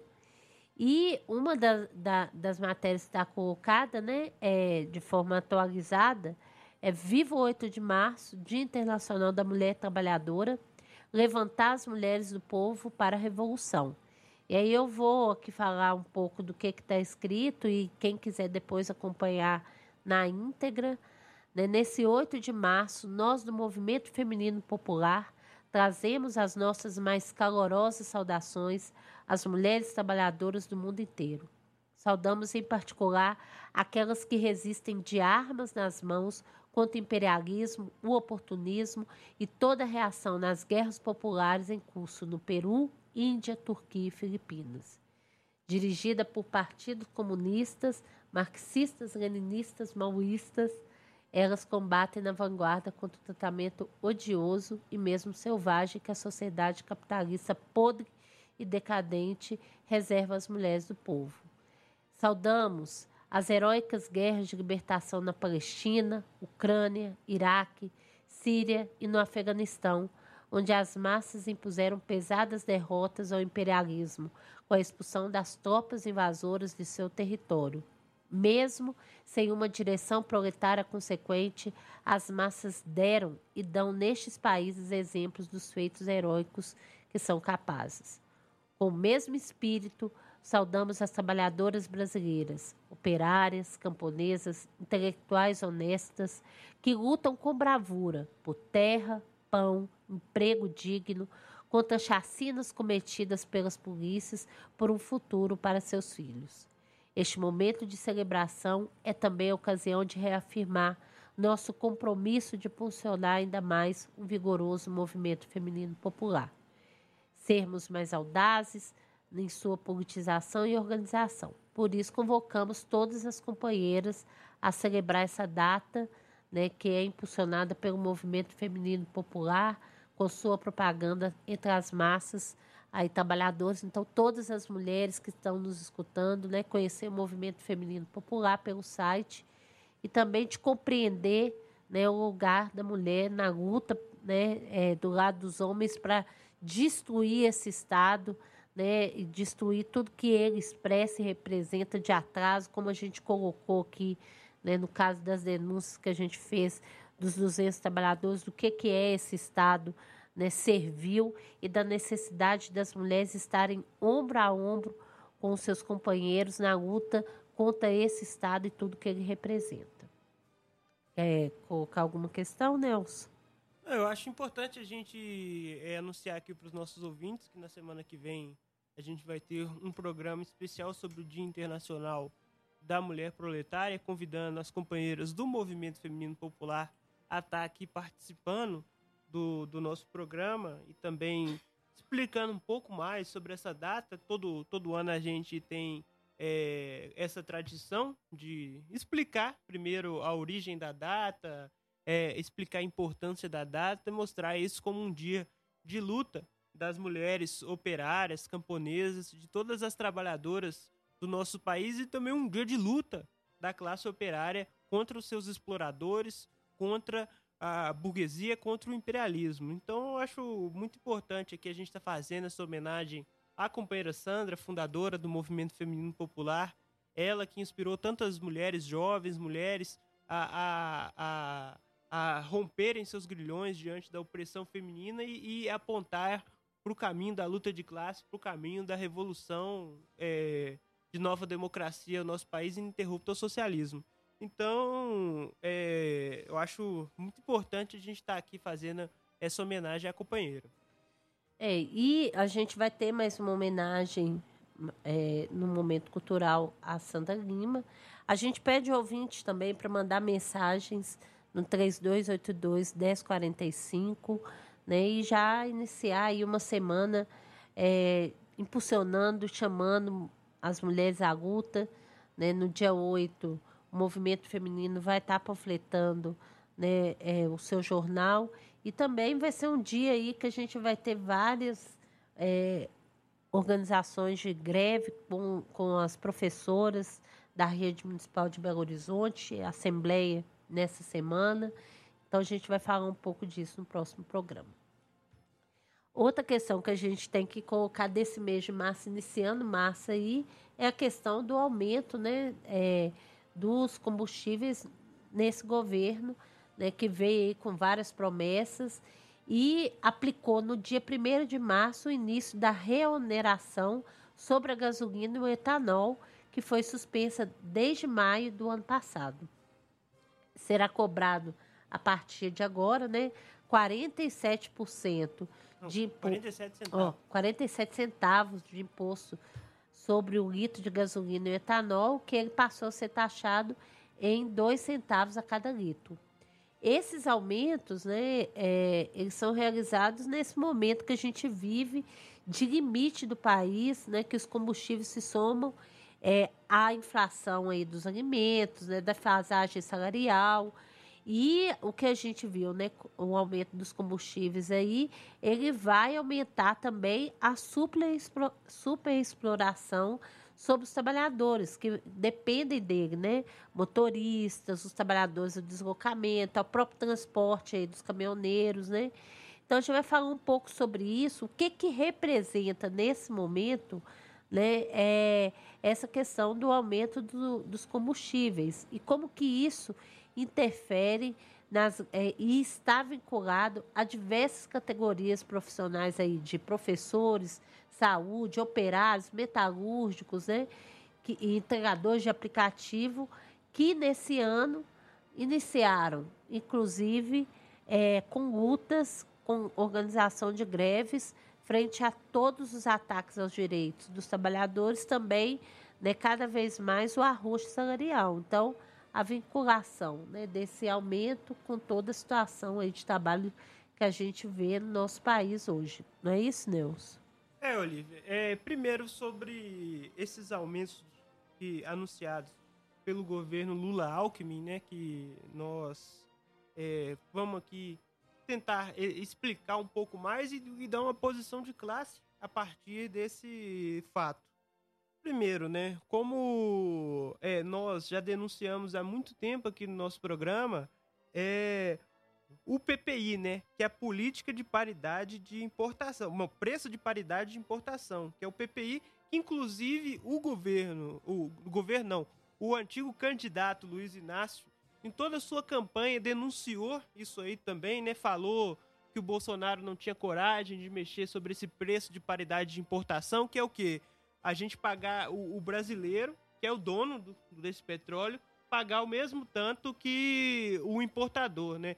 Então, assim, aqui é, a gente paga com, o, o preço do nosso combustível em dólar. Verdade é essa, a gente paga ele em dólar. Tanto que a gasolina chega a 5, 6 reais aí, depende do, do local, chega, tá, tá chegando até 7 reais. Então, assim, nós estamos pagando o preço da, da gasolina que era para ser produzida para o desenvolvimento da nossa nação em dólar. Então, assim, é, o, o, o, antigo candidato Luiz Inácio, que fez essa denúncia e repetiu várias vezes que isso era culpa do, do, do governo anterior, ele continua fazendo a mesma coisa. Inclusive o Fernando Haddad, que, que é, é, é o, o, atual ministro da Economia, né, disse que vai continuar respeitando, não vai mexer no, no PPI e vai continuar respeitando essa, esse preço de paridade é, de importação. Enquanto isso, os acionistas da Petrobras nessa semana aí, ó, receberam um dividendo de 35,8 bilhões de reais. 35,8 bilhões de reais para os acionistas da Petrobras, mostrando mais uma vez que essa empresa não serve mais aos interesses nacionais. Essa empresa aí já foi privatizada há anos. Ela serve aos interesses do capital internacional, dos seus acionistas. Ela não serve mais aos interesses do nosso povo. Ela, o pessoal vem muito falar aí que não, que a empresa precisa dar lucro. Não precisa dar lucro não, gente. Se a empresa é estatal, ela precisa servir ao nosso povo, ela não precisa dar lucro. Ela precisa servir ao desenvolvimento da nossa nação. O lucro ela precisa é para pagar esses acionistas aí que cada vez mais é, saqueiam o nosso povo. A gente está falando no aumento de 47 centavos do preço da gasolina, que já é um absurdo. Mesmo sem antes do imposto, já era um preço absurdo. Agora o aumento de 2 centavos no preço do etanol e só não aumentaram o preço do diesel porque o governo treme de medo da mobilização dos caminhoneiros no nosso país, porque ele já viu sua, sua capacidade potencial na greve de 2018, onde os caminhoneiros pararam o nosso país numa grande greve. Então, assim, é. Mas, olha só, o tanto de gente que a gente tem visto cada vez mais trabalhando com moto, né? A gente tem, assim, para tudo quanto é lado, o pessoal trabalhando com moto, que talvez seja uma um, das coisas que mais emprega no nosso país, né? Que é um, subemprego onde as pessoas usam do seu próprio veículo, quer dizer, da sua própria máquina, para garantir o lucro aí da, desses grandes aí, cada vez mais Uber, iFood e, e esse pessoal todo aí que manda o dinheiro para fora. Então, assim, é, é, é o povo brasileiro pagando a gente tá pagando para ter para ter um estatal. Olha só isso. Em vez da estatal servir aos interesses do povo brasileiro, ela serve aos interesses dos acionistas. E todos aqueles que vieram falar antes, que denunciaram o governo do Bolsonaro, estão fazendo a mesma coisa que o Bolsonaro, que é garantir os lucros dos acionistas em detrimento do, do, do, do salário do povo brasileiro que a gente sabe, aumenta o preço da gasolina, vai aumentar o preço do arroz, aumentar o preço do feijão, aumentar o preço de tudo. É. Tudo aqui aumenta o preço diante do, do, do aumento. É, a gente vai ver mais uma vez, né? A gente viu aí durante o período da pandemia um aumento absurdo do óleo, da carne, né? Que não, não voltou ao preço que era anteriormente à pandemia. Né? Você vai comprar uma lata de óleo, é, é 7, 8 reais, 9 reais né? Quando antes da pandemia era três reais uma lata de óleo, né? E o salário cada vez mais defasado. O Magrão sempre aqui fala, né, sobre o, os dados do DIEESE e a relação aí com o salário mínimo atual, que é, no, na, na última é, divulgação aí que teve do DIEESE, o salário deveria ser R$ 6.458,86. Concretamente, todos os ouvintes que estão nos escutando, deve ter algum que recebe esse valor, mas eu confesso que eu acho que deve ser a minoria, né? E a gente tem um salário que não que é de fome, que é de miséria. Vai alguém dentro de casa adoecer? Qual que vai ser a condição para isso se não tiver o, o, o remédio que está faltando no posto, né? Que tem que se virar. É, é, tem uma emergência, como que vai fazer?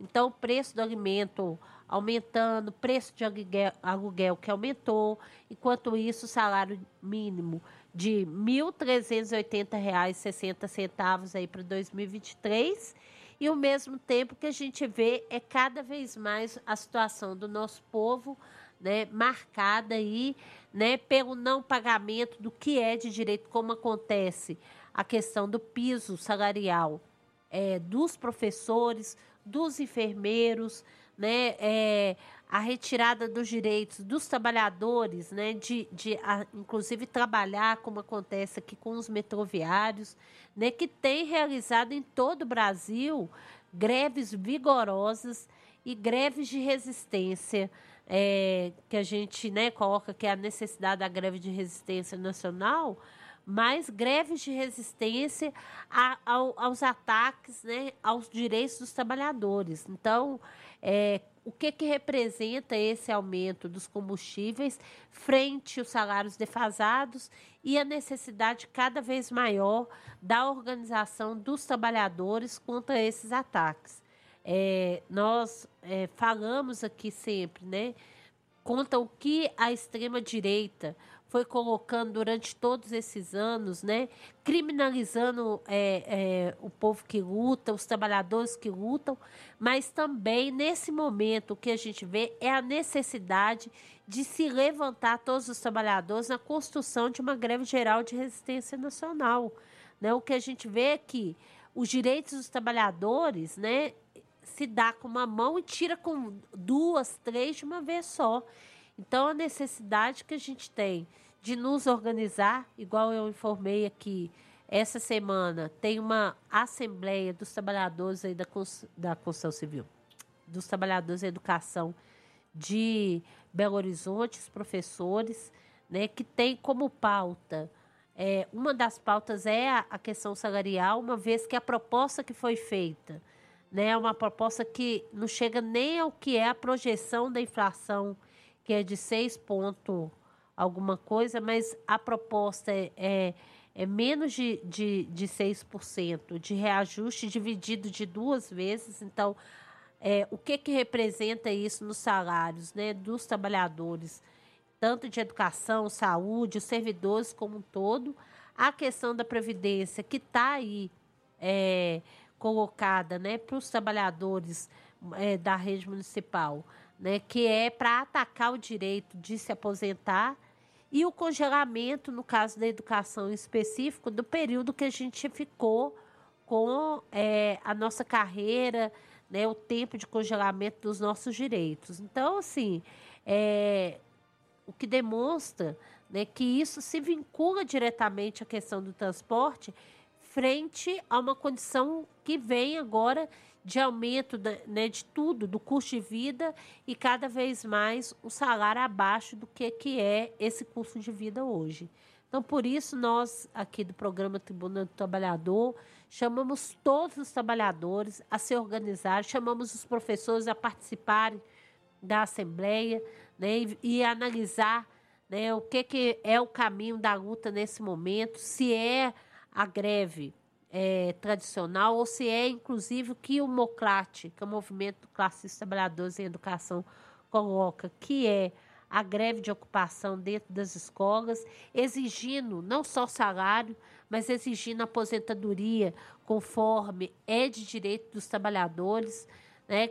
exigindo também o descongelamento da nossa carreira e se unindo aos trabalhadores que estão ali dentro da escola, como acontece aqui em Belo Horizonte com a MGS, que é terceirizada, que demitiu vários trabalhadores é, no início desse ano, e os alunos, né, é, os filhos de, dos nossos alunos, os pais, a comunidade escolar, que vem também sofrendo com esses ataques aí, é, que vem sofrendo com esses ataques constantes aos trabalhadores.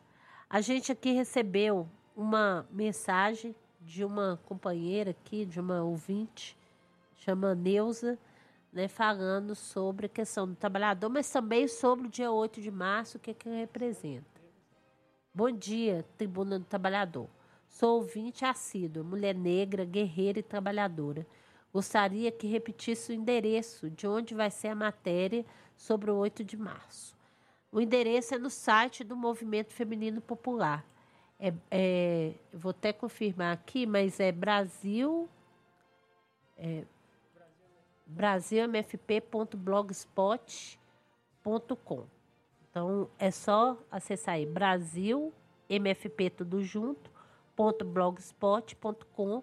Além dessa matéria, né, quem aí os ouvintes que quiserem acompanhar o site do Movimento Feminino Popular, tem várias matérias, uma delas muito importante nesse momento, né, que a gente vê aí várias notícias aí dos jogadores de futebol que falam sobre o caso do Daniel Alves, né, do que que representa o que ele fez, o que que é esse, esse endeusamento aos jogadores de futebol. Né? A gente está vendo aí o caso do Robinho também, então os ouvintes podem ver outras matérias, né? Tem também falando sobre a questão do pós-modernismo e feminismo, o que que representa isso, né? A cultura do individualismo, do relativismo, né? É, e outras matérias aqui que o ouvinte pode escutar. É, ah, tem outra mensagem aqui do Onofre, é, que mandou mensagem mais cedo falando: Estação São Gabriel. Eu cheguei, todo mundo está dentro do ônibus quebrado. Então, né, o que que é o que a gente começou falando aqui no início do programa sobre sobre o transporte, né? Hoje a gente tem menos mensagem, então o ouvinte ainda tem tempo aí.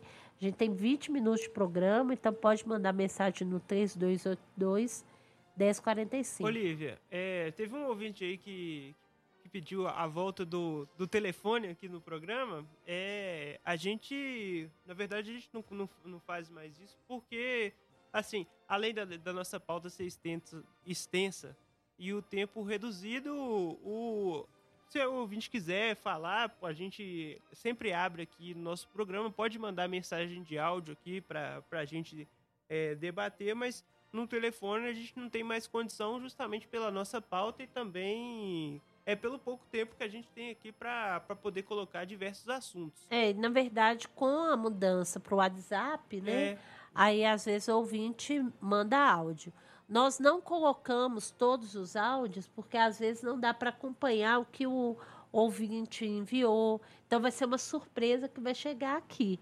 Então uhum. a gente escuta é, e retorna para o ouvinte no privado. É, e em alguns momentos a gente, quando recebe um áudio específico, né, a gente passa até no programa, como foi o caso é, dos trabalhadores da conserva da UFMG que enviaram alguns áudios para o programa. Mas pode enviar que a gente é, a mensagem vai ser repassada, né? Não é o caso aqui da gente censurar ou algum alguma questão. Agora a gente vai voltando, voltar, já que a gente estava falando aqui do movimento feminino popular, nós vamos para o segundo momento cultural que homenageia a companheira Sandra Lima. Então vamos lá. A tua presença. Teu corpo frágil elude apenas o vulcão que nele habita à espreita de desatar. A luz de teus olhos, atentos de mirar o povo, a alentar seu olhar. Tua tão simples beleza, despida de arranjo singela de quase austera espartana. Tua razão serena de verdade se fez têmpera da perturbadora paixão de lutar. Tua teimosia revolucionária foi a recusa pétrea a se render. Tua voz tão grave, feita de causar distúrbios, é a voz da turba que já vem lá. Voz de semear ventos, fazer motins à velha ordem, tecer sedição e dar guerra sem quartel à odiosa e milenar opressão da mulher teu punho levantado uma vez para não arriar jamais. Teu voo ininterrupto é a águia que se eleva em nossa voz. Tua presença é entranhável e luminosa em nós para sempre. Mas teu corpo quietou-se no tormentoso tempo que anunciaste. A luz de teus olhos extinguiu-se para ser o clarão da nova aurora que virá. Tua simplicidade deixou-se para ser exemplo a todos. Tua razão quedou-se na causa condenada a triunfar. Tua teimosia cessou-se para fazer irrenunciável persistir. Tua voz calou-se no canto da esperança e da certeza. Teu punho em riche descansou-se na fúria das massas. Teu voo de águia pousou para desafiar os cumes. Tua presença fez-se ausência para ganhar batalhas além da morte. O que nos reclama? Ordene que foices e martelos se esgrimem, que arvore ao cume mais alto o vermelho estandarte, que soem trombetas, que ruflem tambores, que empunhem fuzis. A ti, de pé respondemos, presente companheira. Stamattina mi sono alzato, oh bella ciao, bella ciao, bella ciao, ciao, ciao. Stamattina mi sono alzato e ho trovato l'invaso. Oh partigiano, portami via.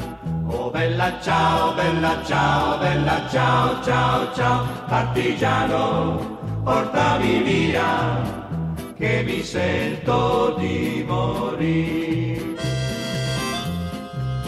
E se io muoio da partigiano, Oh bella ciao, bella ciao, bella ciao, ciao, ciao. E se muoio da partigiano, tu mi devi seppellire e seppellire lassù in montagna.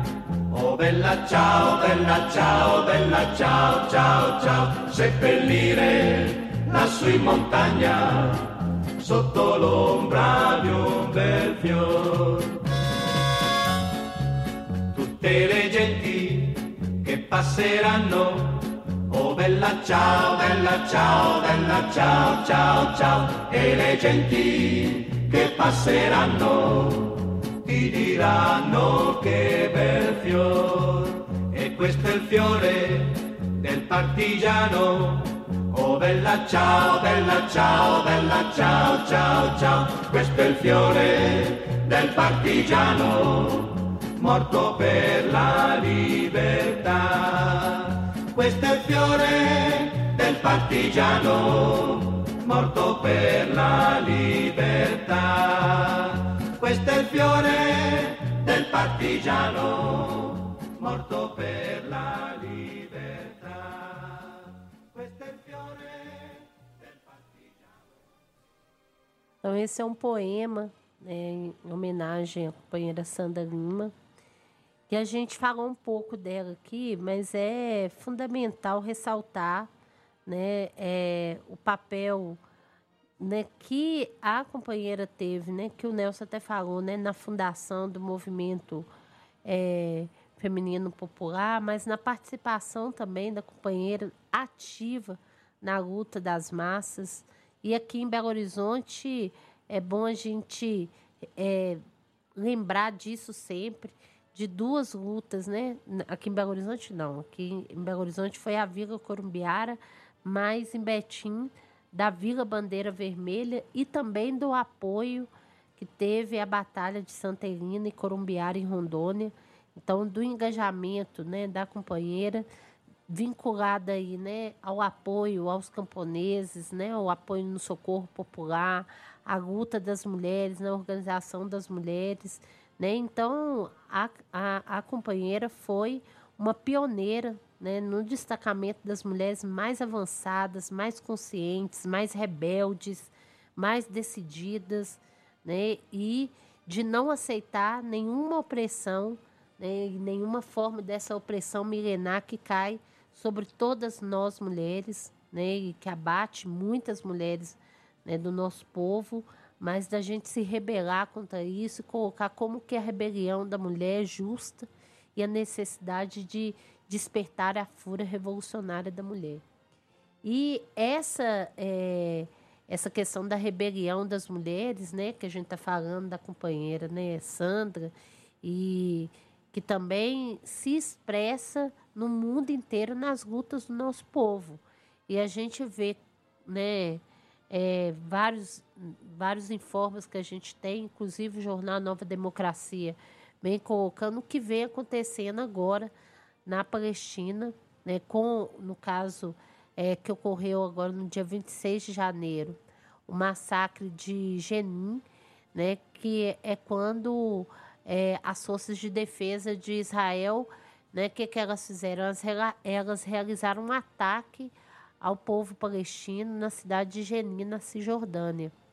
E o que a gente vê é como que é, esse ataque né, desse, desse que, desses sionistas né, que tem apoio total do, do, do, é, da potência imperialista norte-americana nos Estados Unidos, né, e que como que ataca o povo, né, executa planos de ataque terrorista contra, contra os civis né, é, é, palestinos.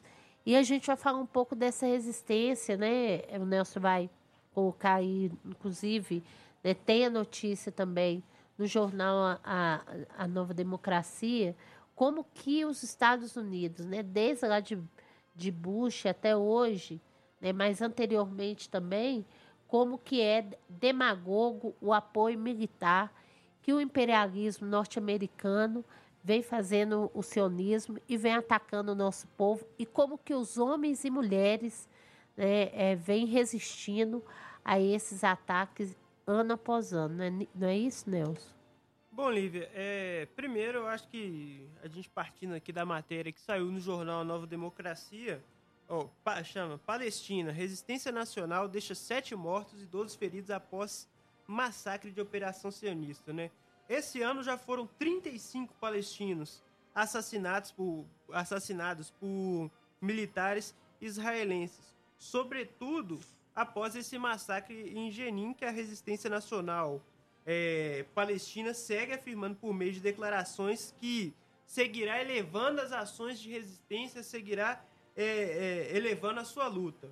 Então, assim, a gente primeiro saúda a brava resistência do povo palestino diante desses é, mais, mais grave genocídio da história da humanidade, que é o massacre de Israel contra a Palestina, que é um títere do imperialismo norte-americano ali no, no, no Oriente Médio, que massacrou e continua massacrando milhares de pessoas por ano. Então, assim, é, a gente vê essa resistência palestina como a mais heróica das resistências populares no mundo. Ela que, que ano após ano resiste diante dessa tentativa de acabar com os palestinos ali.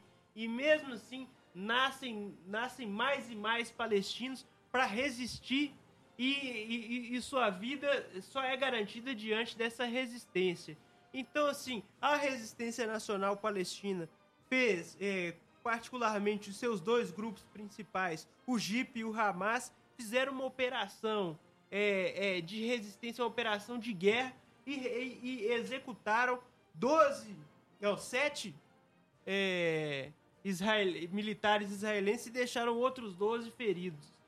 Que é uma guerra totalmente desigual, onde as massas mostram mais uma vez aquilo que a gente coloca, que elas combatem sobre todas as condições, mesmo diante do maquinário de guerra colocado pelo imperialismo norte-americano ali, elas continuam resistindo com, com, com armas muito mais rudimentares, com, com, com, com paus, com pedras, e elas continuam resistindo. Então, assim, teve esse massacre é, de Jenin, lá na Cisjordânia, que é uma área invadida, assim como, na verdade, toda a área do, do, do, do dito Estado de Israel é uma área invadida, ocupada pelas tropas sionistas e, e o, o, o, o povo palestino ali segue resistindo. Olha só, o primeiro ataque ocorreu no dia 27 do 1, quando um palestino estacionou seu carro à próxima sinagoga de, Jerusalém Ocidental e alvejou 17 pessoas com armas. É, 17 pessoas com tiro de arma de fogo. Sete morreram e outras 10 ficaram feridas. O combatente da resistência nacional tentou fugir após o ataque, mas foi perseguido e morto pelas tropas sionistas das Forças de Defesa de Israel. Menos de 24 horas depois, na manhã do dia 28 de 1, foi realizado o segundo assalto. Dessa vez, um palestino de 13 anos disparou uma, com uma pistola contra um grupo de cinco pessoas. Dois israelenses ficaram feridos e nenhum foi morto. O jovem foi alvejado na sequência por israelenses transeuntes que abriram fogo contra o combatente e subjugaram até a chegada das tropas sionistas da IDF. Atualmente, o palestino encontra-se sob custódia em um hospital israelense. As ações em Jerusalém Ocidental foram celebradas por grupos de resistência nacional, como o Hamas e o JIP. Razan Kassem, porta-voz do Hamas, afirmou: essa operação é uma resposta ao crime conduzido pela ocupação em Jenin e uma resposta natural às ações criminosas da ocupação. Apesar disso, nenhum dos dois grupos reivindicou a autoria das operações. Outros ataques ocorreram na, em Jerusalém Ocidental, Oriental, aliás, ocorreram do re, rebustecimento da resistência nacional palestina frente à escalada da agressão sionista em Israel. Em 2022, a agressão sionista deixou 225 palestinos mortos. Foi respondida com o crescimento de grupos armados em territórios palestinos, lançamentos de mísseis, ataques à bomba e ataques à faca. Agora, com a continuação das operações sionistas em Israel ao longo de 2023 e, sobretudo, após o massacre de Jenin, a resistência nacional palestina segue a afirmar por meio de declarações e ações que seguirá a elevação de sua luta. Somente nos últimos quatro dias, isso depois da matéria do jornal Nova Demo é, anteriores a jornal a matéria do jornal Nova Democracia. Bloqueios de vias, protestos de rua e ataques com mísseis e tiroteios contra agressão é, sionista do Estado de Israel foram realizados. Então, assim, mesmo diante desse genocídio, o povo segue resistindo de sua forma. Então a gente saúda essa heróica resistência palestina porque ela, para nós, é uma luz diante, é, mostrando assim que o povo resiste, mesmo sobre todas as condições, mesmo sobre todas as adversidades. Assim como estava colocado lá naquela saudação do MFP, né? É, que é, saúda a resistência palestina, iraquiana, afegã, na Ucrânia. Quer dizer, mesmo diante de todo esse massacre perpetrado pelo imperialismo no mundo, as massas seguem resistindo. E entender que isso, tudo que ocorre contra o povo palestino, assim como o povo é, que está em resistência no mundo inteiro, né, tem financiamento direto aí do imperialismo norte-americano, como bem colocado, né? E isso é, expressa claramente qual que é são os interesses estratégicos né, do imperialismo Yankee que são colocados ali sobre a Palestina, né, que são é, que cada vez mais né, é, fortalecem em, em, uma escala cada vez maior o conflito entre Israel e Palestina e também por outro lado que a gente vai falando a resistência nacional frente a essa agressão. Porque não teve em nenhum momento que a gente é, colocou aqui no programa o problema da Palestina, do que, que do, desses ataques, que a gente não colocasse o que vinha no sentido contrário, que é a resistência do seu povo, né, que já se deu por meio de pedras, né, mas também da, das suas armas que são construídas, né, é, frente a tudo que ocorre ali, que são é, é, cidades destruídas e do povo, igual o Nelson colocou, né? Que cada vez mais vai tendo seus filhos, que são soldados né, de resistência para manter o seu território, a sua cultura e o seu povo ali, demonstrando que é, os interesses sionistas né, do, do, do, de Israel e a vinculação né, dos Estados Unidos não estão é, é, é, vinculados ao interesse da, do, do povo palestino, pelo contrário, né? E que nós aqui cada vez mais reverenciamos a bravura desse povo, a sua resistência e a necessidade de é, cada vez mais a gente defender a resistência do povo palestino. Não é isso, Nelson? É já vai aí, fechando. É, para já ir assim, dando as considerações finais do nosso programa, eu acho que é, essa atuada aí, tanto da resistência palestina quanto das greves que tem ocorrido em todo o nosso país. A gente tem visto aí greve de metalúrgico, greve dos metroviários, rodoviários, a resistência nacional dos povos em luta no mundo, particularmente aqueles que estão em guerra popular no Peru, na Índia, Turquia e Filipinas, mas também as bravas resistências nacionais na Palestina, no Afeganistão, Iraque, Síria e a heróica e brava resistência ucraniana é isso tudo aí nos dá força para ver que um mundo novo é possível, que o povo já não aceita mais a subjugação do imperialismo. As tomadas de terra que têm ocorrido têm mostrado que o povo que vai o povo brasileiro vai destruir esse latifúndio secular aí no nosso país que tanto explora, que tortura o povo brasileiro, que, que é a base social do atraso do povo do, do, do nosso país. Então, assim, é, tudo isso que tem ocorrido aí no, nos dá ânimo e energia, mostrando assim que cada vez mais o povo luta. O povo luta contra os seus algozes, o povo luta por um mundo melhor. E cada vez mais está próximo a transformação de verdade no nosso país, está cada vez mais próximo a partir da revolução agrária, a revolução de nova democracia de forma ininterrupta ao socialismo. Então, assim, é com muito bons olhos que a gente vê todas essas lutas, porque elas provam é que, mesmo diante de todos os ataques, o povo, os povos do mundo querem transformar de verdade é, esse mundo, querem fazer um mundo novo, um mundo à sua imagem e semelhança, que é de solidariedade, que é um mundo que verdadeiramente os trabalhadores comandem e aquele que verdadeiramente dá o seu suor, dá o seu esforço para transformar a natureza e para o ser humano, façam um mundo à sua imagem e semelhança. É isso aí. A gente, durante a manhã toda, né, colocou aí é, a questão da luta e da resistência dos trabalhadores aqui no Brasil e no mundo. Né? A gente tem uma semana aí marcada né, com várias lutas no Brasil todo, o movimento feminino popular realizando vigorosas atividades né, no, no nosso país, chamando todas as mulheres a se organizar e compreender né, o nosso papel né, enquanto mulheres para transformar esse mundo, não o que o feminismo burguês coloca, que as mulheres têm que estar no lado oposto aos homens, colocando como inimigos. Nós temos uma questão que é de classe e nós temos que superar todas essas opressões de classe, né? E isso que o Nelson é, colocou está né, tá dentro do que, que é a questão feminina, que é a luta por uma nova democracia, por uma, uma sociedade justa, onde as mulheres tenham liberdade verdadeira e não essa liberdade que é colocada, onde de um lado estão as mulheres e os homens é, do outro.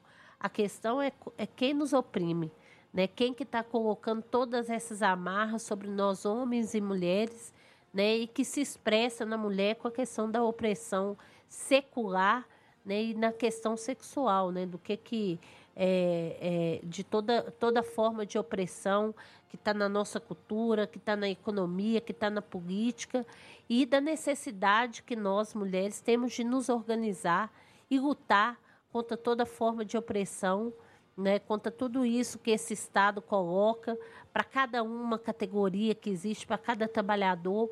E aí, é, o recado final que a gente coloca aqui para todas as mulheres né, é que levantem e lutem, porque só a luta transforma é, o nosso país e a nossa sociedade que a gente não pode ficar parada esperando que vai ser por meio de eleições, que vai ser por meio de candidato que faz tal promessa ou outra que vai mudar, mas sim pela nossa organização e por uma transformação profunda dessa sociedade.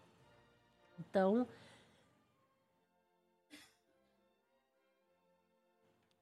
nós finalizamos o programa até semana que vem.